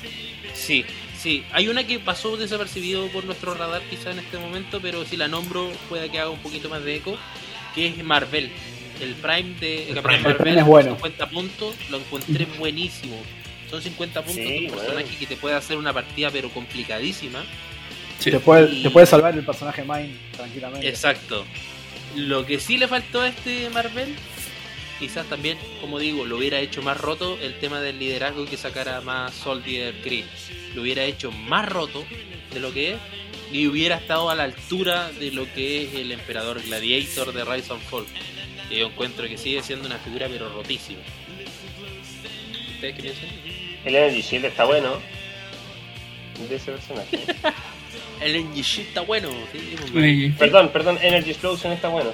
El Energy Explosion. Ese Energy Explosion con rayo penetrante, por los puntos, es una ganga. tres objetivos. No, está, está buenísimo. Team Ability de 50 Shield, puntos. lo encuentro buenísimo. Podría ser, podría ser un buen reemplazante de de Dark Phoenix quizás con la rotación Mm, por 20 puntos. No. No, no lo dudo. Pero recuerden que se van varias figuras cósmicas buenas con esta rotación. O sea, se va Mr. Oz, se va Dark Phoenix, eh, Dark Phoenix, Mr. Oz. Entonces va- van a quedar unos puntos ahí dando vueltas y, y puede que sea una buena opción poner este, este Capitán Marvel. Bueno, ¿Cuándo, cuándo se No sabe qué rota y qué no? Hasta que diga whisky. En junio, o sea, antes de junio se, se, Sí, antes- se mandan un Un comunicado. Y después de julio se empieza a correr ya la rotación. Es una desgracia esta weá de la rotación, a mí me complica. Duele, Esta duele el vez, estómago. esta vez como nunca me complica mucho la rotación. porque Es mucho todo. más grande. Es que yo tengo Sí. yo tengo prácticamente todo lo que juego de JLU. Y está ahí, po. Está ahí, que está, está la que más que se puede ir. Claro. Está en la frontera, de hecho. Sí. No se sabe todavía, porque no sé si será tan tan sabio Whisky como para dejar dos ediciones DC. Bueno, hay otro detalle, ¿verdad? Ahí está el rumor de la Legacy Card de Surtur y de Ymir. Claro. Entonces, Sí, hay se, se- se nos va Fénix, pero vuelve Surtur. verdad. Se vienen, y se vienen cosas peores. siempre, se, siempre puede ponerse peor el juego. Legacy Garden y Mine. Pero lo bueno es que esta edición Goblin Oh. King. Ah. No, de, de, de Nick Fury, el Nick de los, de los ojos. Ah, no, pero se lo tiran como troleo. Sí, fue para un día de lo inocente. Pensaba, todos lo pensaban que en. Empire venía una, una ley. Oye, y lo, Sí. lo, lo curioso de todo eso es que mucha gente se deshizo. Imagínate llega a pasar. Y toda la gente que se deshizo de los Nick Fury, weón. Claro, es que eso pasó Sí, con las Legacy. Muchos Sí. se, se deshicieron de figuras que ya hasta la tengo juntando polvo, la voy a vender. Y ahora con las Legacy, por ejemplo, el Lockjaw, que uh, Oh. Una figura que ¿Verdad? era una figura de. re- ni siquiera de repisa, era como una figura de la caja de, la, bonito el de las antiguas. Y ahora tiene un uso, pero. Pero Ah, genial. buenísimo. Es buenísimo. Pero de eso, de la próxima edición vamos a hablar el próximo capítulo. Eh, vamos con la Chase. Nando, te tocaron las Chase. Bueno, yo voy a. Yo me considero un jugador de Heroclix, un outsider, que odio Sí. jugar lo que juegan todos. Muy ya, bien. Siempre trato de buscar figuras capaz que no tan meta, pero que no haya tres equipos más con la misma figura. Por lo tanto voy a dejar de lado al Venom Magneto, que estamos todos de acuerdo que es el meta con mayúscula de esta colección. Claro. ¿tá? Y, les voy a, y les voy a hablar de una figura que me tocó a mí, que, que tengo para pronta para estrenar en el próximo Silver 400 puntos, que es el Bestia. Bestia. ¿tá? Bueno, Bestia juega a 125 puntos o a 75. ¿tá? Bien. Eh, Mystic Team Ability, X-Men Team Ability, 6 de rango, 3 triple target y muy buenas keywords como Avengers, Mystical y X-Men, ¿no? Tiene más, Sí. pero me parece que son las... Animal también puede ser, porque puede jugar con los magos. Hay... Me parece que por, por keyword es muy jugable. sí. Exacto. Después tiene el rally, el para friendly de 1 y 2, que cuando le removes el rally, vos podés elegir eh, Cosmic Energy Team Ability o eh, X-Men. que este turno, ahí va, eh, los personajes que tienen la X-Men Team Ability la pueden usar free. Hasta Exacto. que él, vuelva que él vuelva a elegir. O sea, me parece, si ligás medio de entrada, puedes tener un personaje con Cosmic Team Ability por toda la partida. Y si estás jugando en temático X-Men, te puede beneficiar muchísimo lo de la Team Ability para rescatarte algún, algún personaje. Después eh, viene el especial de defensa, que tiene Defend, Invulnerability y Super Sentidos. Lo lindo de este Defend es que si lo estás jugando a 125, como yo lo voy a jugar en, en el formato de eh, 400 puntos, te da un Defend de 19, que ya es un número bastante alto para, para irle. Y luego tiene lo más loco que es el audit especial. Tiene audit y proba- y probability control. Pero el audit especial de que si te elige un, un poder, no lo puede usar ningún otro personaje a cuatro cuadros. Eh, audit, perdón. No lo puede usar Brutal. ningún otro personaje Eso lo a cuatro encuentro cuadros. brutal. Es decir, Sí, es si- brutal. si el, si el oponente tiene un equipo en el que se repitan figuras, como pueden ser medusas, por ejemplo, le podés llegar a elegir algo que le complique toda la estrategia. Y eh, además de eso, los personajes oponentes en rango eh, tienen eh, que tienen safe word de Audit o el de Audit, no lo pueden usar. No protected, güey. No lo Brutal. O puedes sea, puedes, hacer un, bueno. un- desmadre con esa figura. Sí. Es muy buena pieza. Me parece que no es una figura claro, fácil de usar. No. Me parece que no entra, no entra en cualquier Igual- equipo. Claro, Claro. porque igual de, de un- hay que cuidarlo, porque igual de un golpe te lo van a matar probablemente. ¿cachai? Claro, pero igual tiene super sentidos, tiene defense, aparte Sí, no, sí. Eh, yo no encuentro que sea una mala pieza a 75 No, bueno. puntos, porque no deja de ser un atacante support. Claro. Un support muy bueno porque te puede quitar los protected bueno. Y bueno. ahí, ahí recién puedes apagar todo. Yo lo, lo he pensado porque para, inutilizable muchas figuras. Lo he pensado solo para 125 puntos porque me gustó la idea de explotar ese, ese defense. Quiero, Sí, no, también bueno. quiero mandarle más de defender también, mande- tomarme también la libertad de mandarle un saludo a Marcelo. Que lo- a él le salió en el sellado de Empire acá en Magic Sur. Me lo jugó y me voló la raja con el mono. Pero, o sea, lo, lo, lo que es ganarme, pero así completamente. Yo no le puedo matar ninguna pieza, o creo que le maté una. Pero el que le hizo toda la partida fue este bestia. Y efectivamente jugó el bestia con Jubilee, con Jean Grey, le salieron muchos X-Men, entonces le, le sirvió mucho el equipo y yo lo encuentro muy bueno. Y el otro día que tuvimos 300 Modern, trató de armarle un equipo al bestia y no, no, no lo pudo funcionar bien. Así que yo encuentro que este personaje, como pulirlo bien para que funcione. Complicado jugar como dijo Nando. Sí. Claro, lo que pasa es que me lo jugó a mí, de hecho. Me, me lo dejó ahí adelante, le hice Edwin a la defensa y ya lo. Claro, no alcanzó a aprovechar el. Ah, ya, ya no, mal, pues, mal. Pero la gracia es ganarse, ganarse un, un rally, un dado de rally y de ahí tirarlo para adelante. No deja de ser. Dejar el Cosmic puesto y después. Sí, Eh, si lo ¿qué jugás otra en un figura? equipo X-Men, con la Moira puede ser. Claro, Sí. con la Moira con la de- Moira. Y ya arranca Cosmic. Sí. Ah, con la Moira de los rally. Esa Moira. Muy buena. Eh, chicos, ¿alguna otra figura Chase que les gustaría destacar? Venom Magneto. No, bueno, ¿no? A mí el Thor, pero por lo hermoso que es. Por lo No, bonito. qué por eso. Es que es muy Bueno, linda. el Thor. Podía hablar de Sentry, pero buena voz que te salió. Sí, pues. Bueno, a mí me tuve la suerte de que el martes me salió en un booster auspiciado por mi amigo Ricardo. Eh, salió Santry, salió de una Chase y no lo encuentro mal personaje. O sea, el hecho de que ya no exista el invencible, o sea, sí existe, pero tan banca, eh, que un personaje te pueda reducir daño penetrante y además parta con Impervious, yo lo encuentro muy bueno. Bueno, sí. El Sentry es una figura que pesa 150 puntos y el otro puntaje es 50, pero yo lo encontré, el potencial lo quiero explotar a 150. Tiene carga con Flurry y la carga al total del movimiento y además cuando eh, matas a un personaje puedes tirar un dado y con un 1 y un, uno y un 2 te haces un daño inevitable, pero no importa porque Sentry tiene Steel Energy en todo el dial. Y, ade- y si te sale de 3 a 6, te puedes remover un token. Además de tener Cosmic Energy, que le permite estar sacando token todos los turnos. Pero no siempre hay que confiar de eso. Una, una buena pieza por 150 puntos. Y las keywords quizás no son las mejores. Tiene Avengers, tiene Cosmic, Dark Avengers y Forceman. Pero encuentro una buena pieza por 150 Yo puntos. 50 podría lo veo mejor. Yo a 50. No, yo no. No, llega a 150. 150 lo encuentro bueno.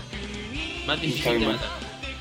Sí. Eh, yo encuentro bueno y quizás podría hacerle un poquito de collera, eh, con los chiquillos que no entienden, pero podría hacer un poquito la competencia a, a lo que es el Sky Tyrant. Quizás podría entrar ahí a pelear. Difícil la comparación. No, no, Difícil no, la no. comparación. Una comparación. Estás, comparando algo hermoso con algo. eh. Es que es un personaje feliz que, es un personaje que, Pero es que- que reduce daño penetrante. Que tú, tú te das cuenta que por, por uno de esos tenéis tres Sky Tyrant. Ah, claro, ya, sí, sí. Pero es cuestión de juego.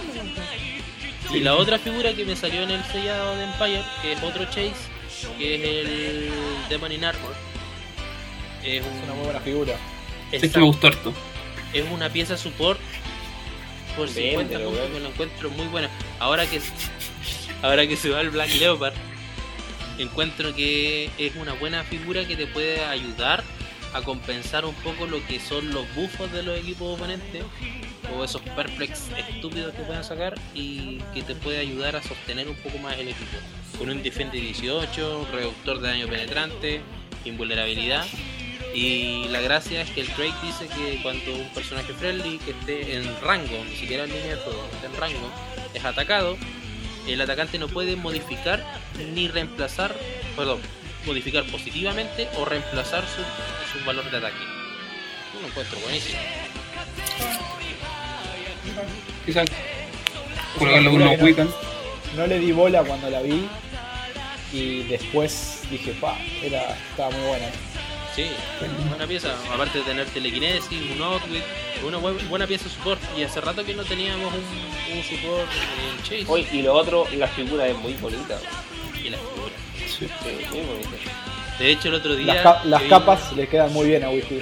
Le queda Sí. muy bien, sí. El otro Sí. día que vino Ricardo hicimos la comparación de esta figura en tamaño al lado de eh, la Giant Girl de Infinity y son casi del mismo tamaño. Sí, güey. Wow. Entonces eh, es considerable lo que es el tamaño de la figura y muy bonita. Las Chase de esta edición no dejan de ser bonitas. Me gustaron muchas, todas, creo que todas me muy bonitas. ¿Ah? No, Surfer es obviamente bonito. Yo creo que Enorme, es enorme. No, no, lo, no lo he podido tener en mis manos, pero el ver la figura se ve muy imponente. Oh, se ve hermosa la figura. muy bonito. Y por ejemplo, eh, lo que es el, el Deadpool, que el, el Silver Surfer, son figuras que también son muy bonitas. Sí, es, es sacado de. de no sé dónde esa figura, No sé dónde ya sacaron ese Deadpool, pero bueno. pero está, está, y es una figura buena. O sea, la- las Chase, como digo, no dejan de ser bonitas.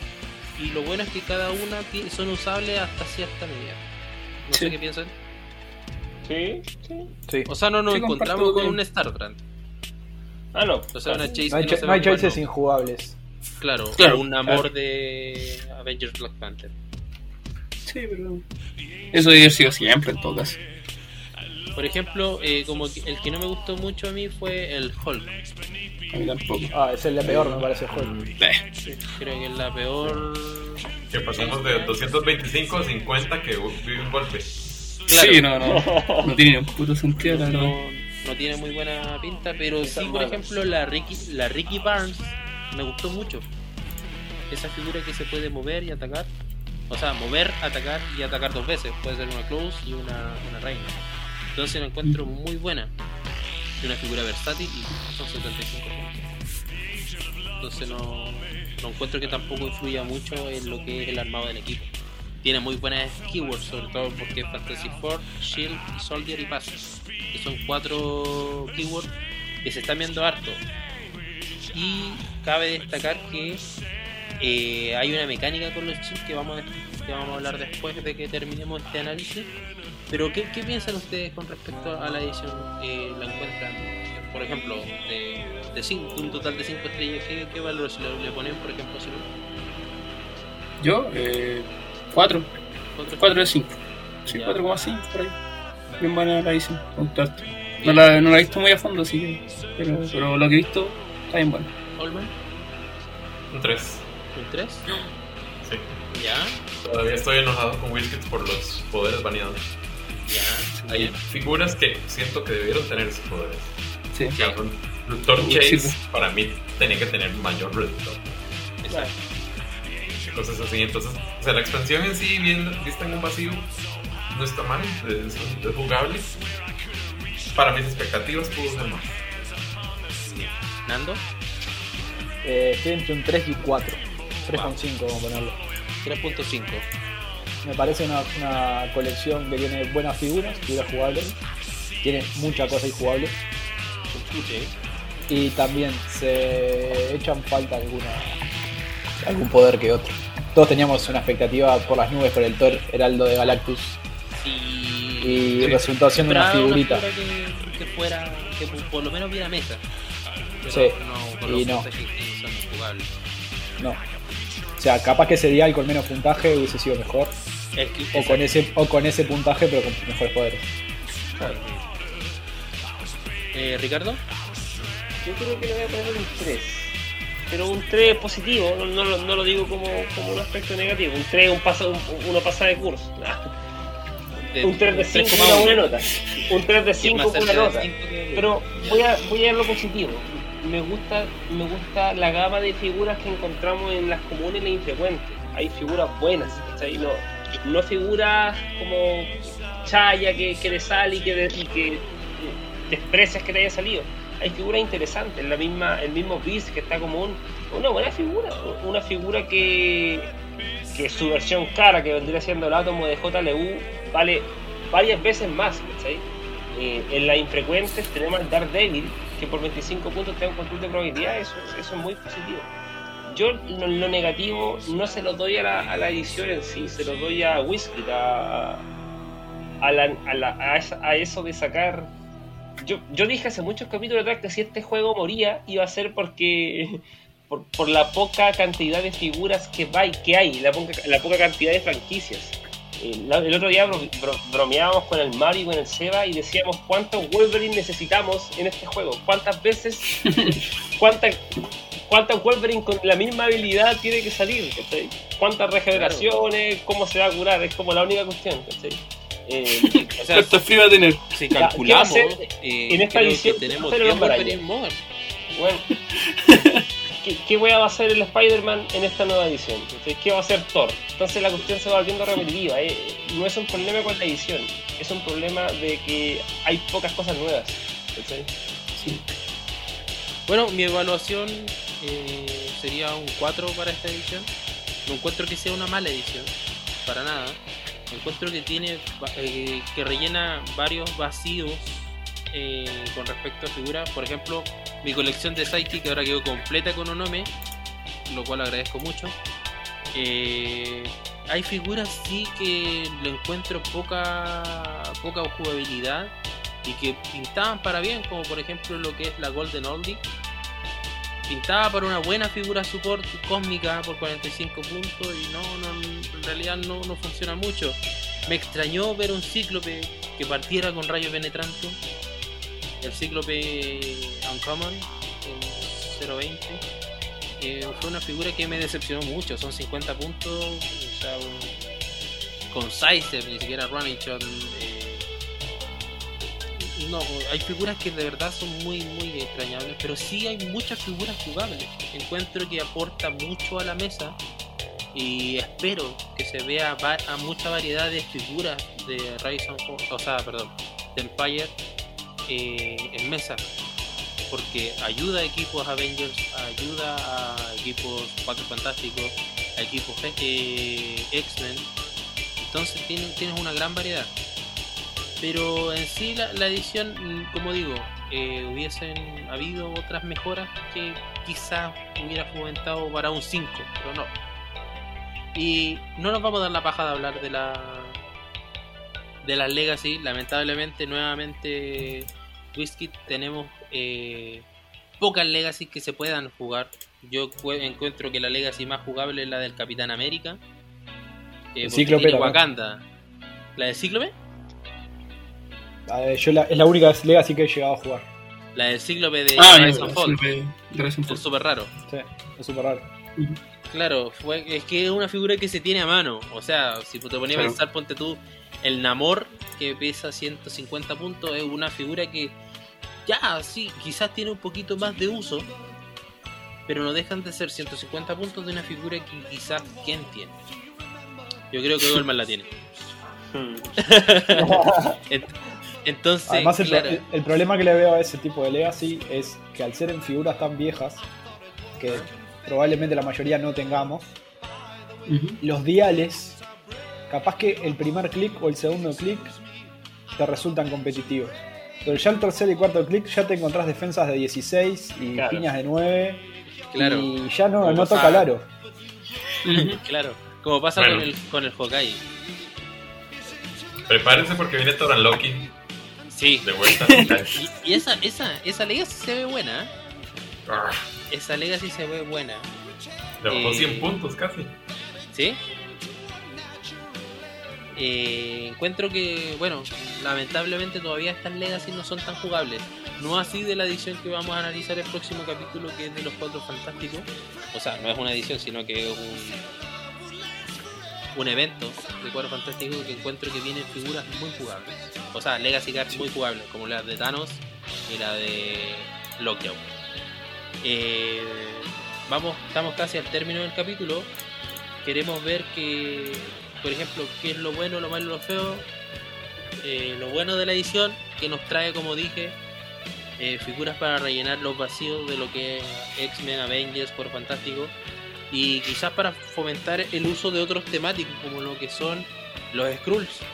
Eh, son figuras que van creciendo, que van apareciendo cada vez más en el juego nuevamente. Ya hubo un tiempo que no apareció ningún Skrull y ahora están empezando a aparecer de nuevo fuertes.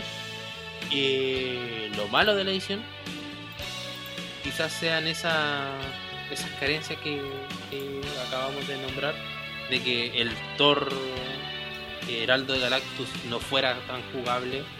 Quizás, pucha, un puntaje de más bajo o acomodar un poco más los poderes lo hubieran hecho más usable. Y lo feo de la edición es la banca. La banca se llevó gran parte del espíritu de este de esta edición y encuentro que es importante porque, o sea, de partida los Venom X-Men tienen super sentido, no tienen cambio de forma.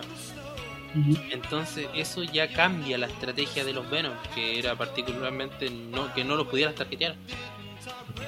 Eh, bueno, igual se, se, se implementó esto de que a- a- si no partes a cuatro cuadros no lo puedes targetear tampoco, pero no es lo mismo que al principio. Eh, no sé qué opinan ustedes, chicos. Estoy de acuerdo. ¿De acuerdo? Yo también. Estoy muy de acuerdo. eh, hubieron figuras que quizás hubieran sido mejores, como digo, con algunos poderes que hubieran estado en banca. Y hizo, eh, Wizard hizo el esfuerzo. Quizás hay, por ejemplo, el Skrull Spy, el, el común, eh, viene con cambio de forma, sí, en, en el primer día, o sea, en el primer clic. Después más adelante se olvida del cambio de forma. Entonces, eh, siento que es un poco perder la esencia del juego con esto de la banca. Solamente eso. Eh, rapidito entonces, eh, Ricardo, ¿qué tal los precios de Rise and Fall? O perdón, de Empire. Dale con Rise and Fall. Dale con la cuestión. Eh, yo creo que, eh, como bien dijo dijo Olman en un principio, depende mucho del interés del jugador. No va a faltar el jugador que quiera coleccionar toda la edición o el que quiera una figura específica. Eh, las Chase están caras, yo encuentro. ¿Para qué decir el Venom Magneto, que está, está a 209 dólares dentro en todo? Eh. Cada día sube más. No, es, es- es un absurdo. ¿cachai? Eh, Claro. Le sigue todo con 134 que no, no, no dejan de ser. eh,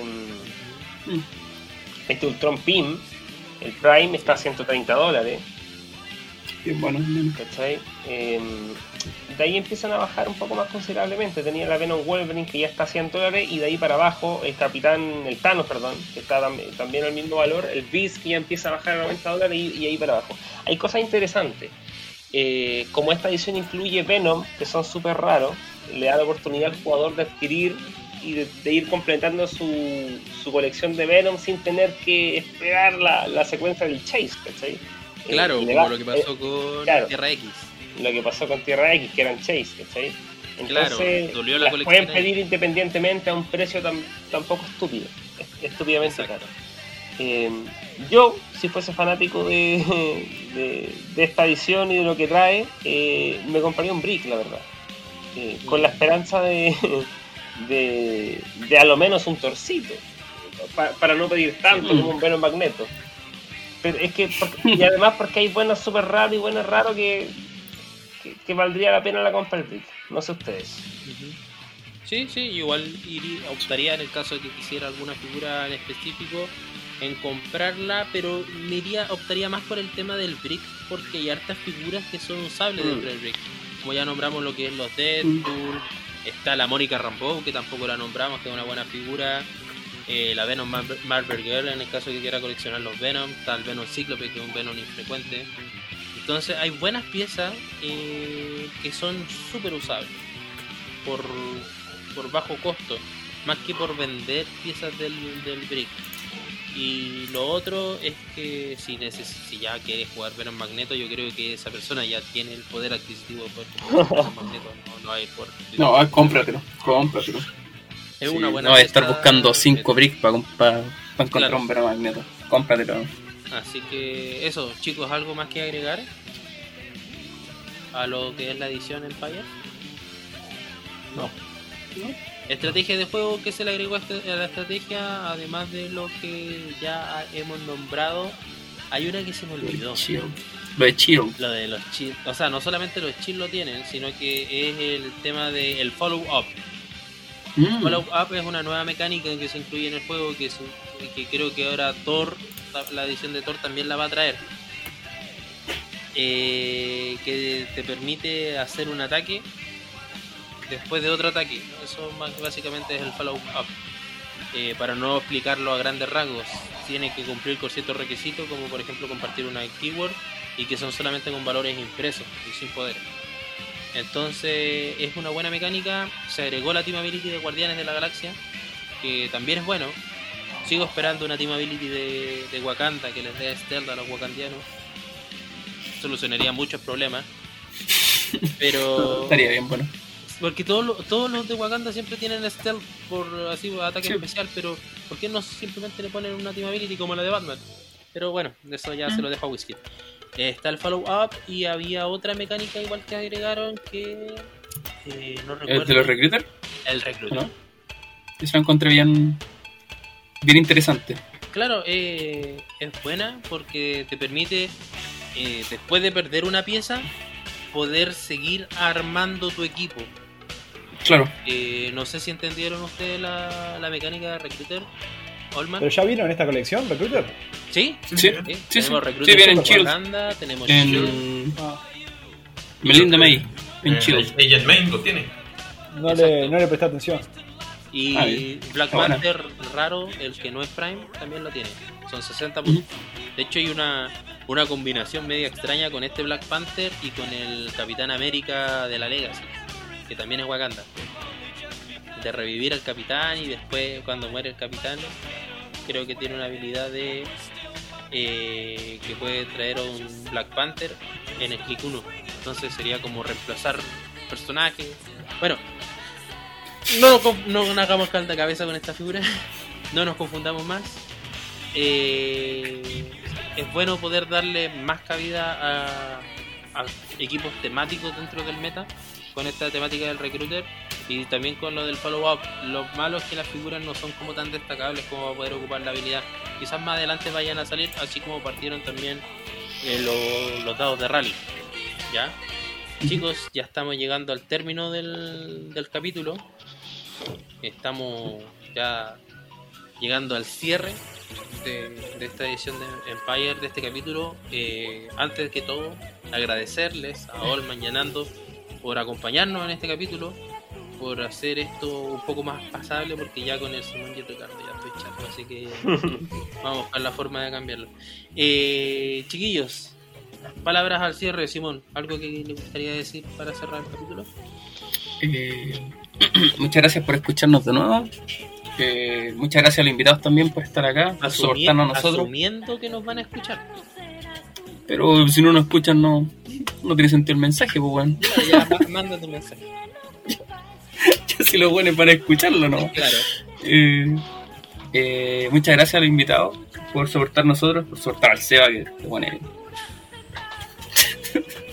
Y, y nada, pues, y ojalá seguir haciéndolo, y ojalá tener más invitados, y ojalá verlos a ustedes de nuevo. Sí, muchas bien. gracias.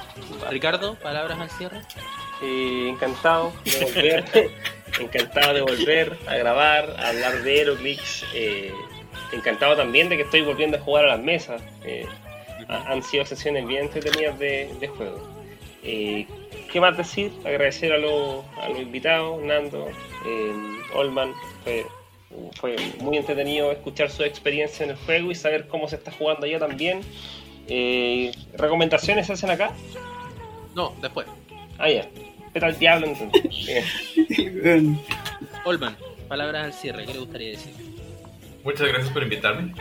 De verdad, muy divertido, muy ameno. Y ya saben, cuando ocupen cualquier cosa nada más, peguen un grito. Muchas gracias. Cacha. Nando. También se pasó muy bien, muchas gracias por la invitación. Eh, espero en algún momento volver a este podcast Oh, genial, Y- genial. Sería bueno. un y retorno. a ver si este año o el siguiente cruzamos la cordillera y nos encontramos en alguna mesa. bien. Y aquí lo vamos a estar esperando. De alguna u otra forma. Eh, bueno, me gustaría agradecer, partir agradeciéndoles por participar de este podcast. Ustedes saben que lo principal dentro de todo es poder crear comunidad y bueno, como ustedes saben, la iniciativa latinoamericana es que podamos unirnos dentro de un mismo, un mismo corazón, por decirlo así, con el Hercules. Qué bueno, la Eh, es importante, claro, la Teletón. Eh, es importante que ustedes participen con nosotros porque así también conocemos el punto de vista de, de- de otras partes del mundo. Y algo tan importante como nuestros compañeros latinoamericanos. Ya me pongo medio, medio sentimental, pero eh, gracias por acompañarnos, gracias por volver a escucharnos, a las personas que nos escuchan. Eh, también por acompañarnos, porque si bien estuvimos un tiempo desaparecidos, hubo, hubo, ojo, hubo gente que preguntó por nosotros. ¿Cuándo íbamos a volver? Wow. ¿Qué le pasó a Simón? ¿Se murió? ¿No se murió? Eh, y sí, estamos de vuelta. Nos costó volver, nos costó volver y bueno, siempre la grabación del podcast sea amena, siempre cuando haya gente que se pueda, que pueda compartir eh, el mismo amor por las piezas de PVC. Eh, ¿Recomendaciones? ¿Alguno quisiera hacer alguna recomendación? Partiendo por Paiva. Ricardo. Marta Paiva. Paiva, Simón, ¿cómo es la wea? Ya, Simón. Me cambié el Simón. ¿qué quiere, qué quiere Eh, recomendar? puta, una serie en realidad. ¿Ya? ando un poco bajero, así que no sé. ¿Qué serie? Eh, Friends. dotados. la serie, eh, puta, sé que no es tan buena, pero. pero, pero, pero sigue un lore bastante interesante que el, el lore de Dota. Entonces, y el lore en sí tiene como, como bien, bien, bien bueno. Dotados. Bien buena la historia que viene como detrás. Personas que tienen Y-. Y el juego es bueno, así que. Eso. Ya. Pero la serie sí Ah. cuesta harto como meterse en ella. Dota 2. Dotados. Yo pensé que dotados, personas con el miembro grande. Dotados. Bueno, muy, muy Un capaz. poco de ambos. Un poco de ambos. Ricardo. No Ah, ya, yo los empecé a ver hace unas semanas en HBO Max, empecé a ver la serie Barry. Muy, muy, muy buena serie, de capítulos cortos, de a lo más media hora. que no, no sé si vale la pena hacer una, una introducción de lo que se trata, pero solo dejarlo invitado a, que verla, a verla porque está eh, es una serie muy buena, muy entretenida, muy, muy bacana. Así que eso. Eh, Olman, ¿tienes alguna recomendación por ahí? Sí, les recomiendo un cómic. Dale. Bien. Les recomiendo el volumen 1 de cómic de Eternals nuevo, de hace un par de... ¿En serio? Vale la pena. No, no es porque a mí me gusta muchísimo de, de Kieron Gillen. Eh, el volumen 1 se llama Solo la muerte es eterna. Y Aparece, aparece Dead de los, eterna, de los eternos de verdad. No. ya. no, no son, no son eternos. vale la pena. No, no quiero hacerles spoilers, pero el narrador del cómic es la Tierra. Ah, bueno. Lo cual es muy, muy inusual y es muy gracioso. Es, es un muy buen cómic, lo recomiendo. Bien. Versión. Yo voy a recomendar un ¿Alguna... cómic. Eh, ¿Ya? Voy a recomendar la miniserie de 5 números de Beta Ray Bill que arranca en- Ah, después de los sucesos de Thor, de ahora de Kate, cuando es el Aldo de Galactus, que le rompe el martillo a Bill. Entonces Bill no puede recobrar su forma sin cara de caballo, digamos, y sale en una búsqueda, en una búsqueda por encontrar, por recuperar su martillo con Pip el Troll y Scourge. Una joya. Buen- buen- buena Una joya, serie. ¿no? Creo que creo que vi unos cuadros el otro día en Facebook de ese cómic y sí, es, es un- una joya, como dices tú. No tiene Y bueno- y se lee muy rápido. Sí, Buenísimo. sí, porque son poquitos números. Eso es bueno, Eh, yo bueno voy a recomendar- cómics duran poco. Sí, es lo mejor de, de un cómic. No, no, tampoco, igual me gustan los cómics largos. No, Bueno, me eh, gusta cuando llega al número 50, la wea como que ya. Yo voy a recomendar un libro de André Prutemont que se llama La tragedia de Espartaco. Muchas gracias por escucharnos, gente. Gracias por acompañarnos. Eh, un abrazo, Olman. Un abrazo, Nando. Que estén muy bien. Nos vemos en el próximo capítulo. ¡Chao! Chao. Chau, chau. Te salió bueno el último tallo, maricón. Qué buen pesado. Oye, Ya, ¿qué chicos, vámonos.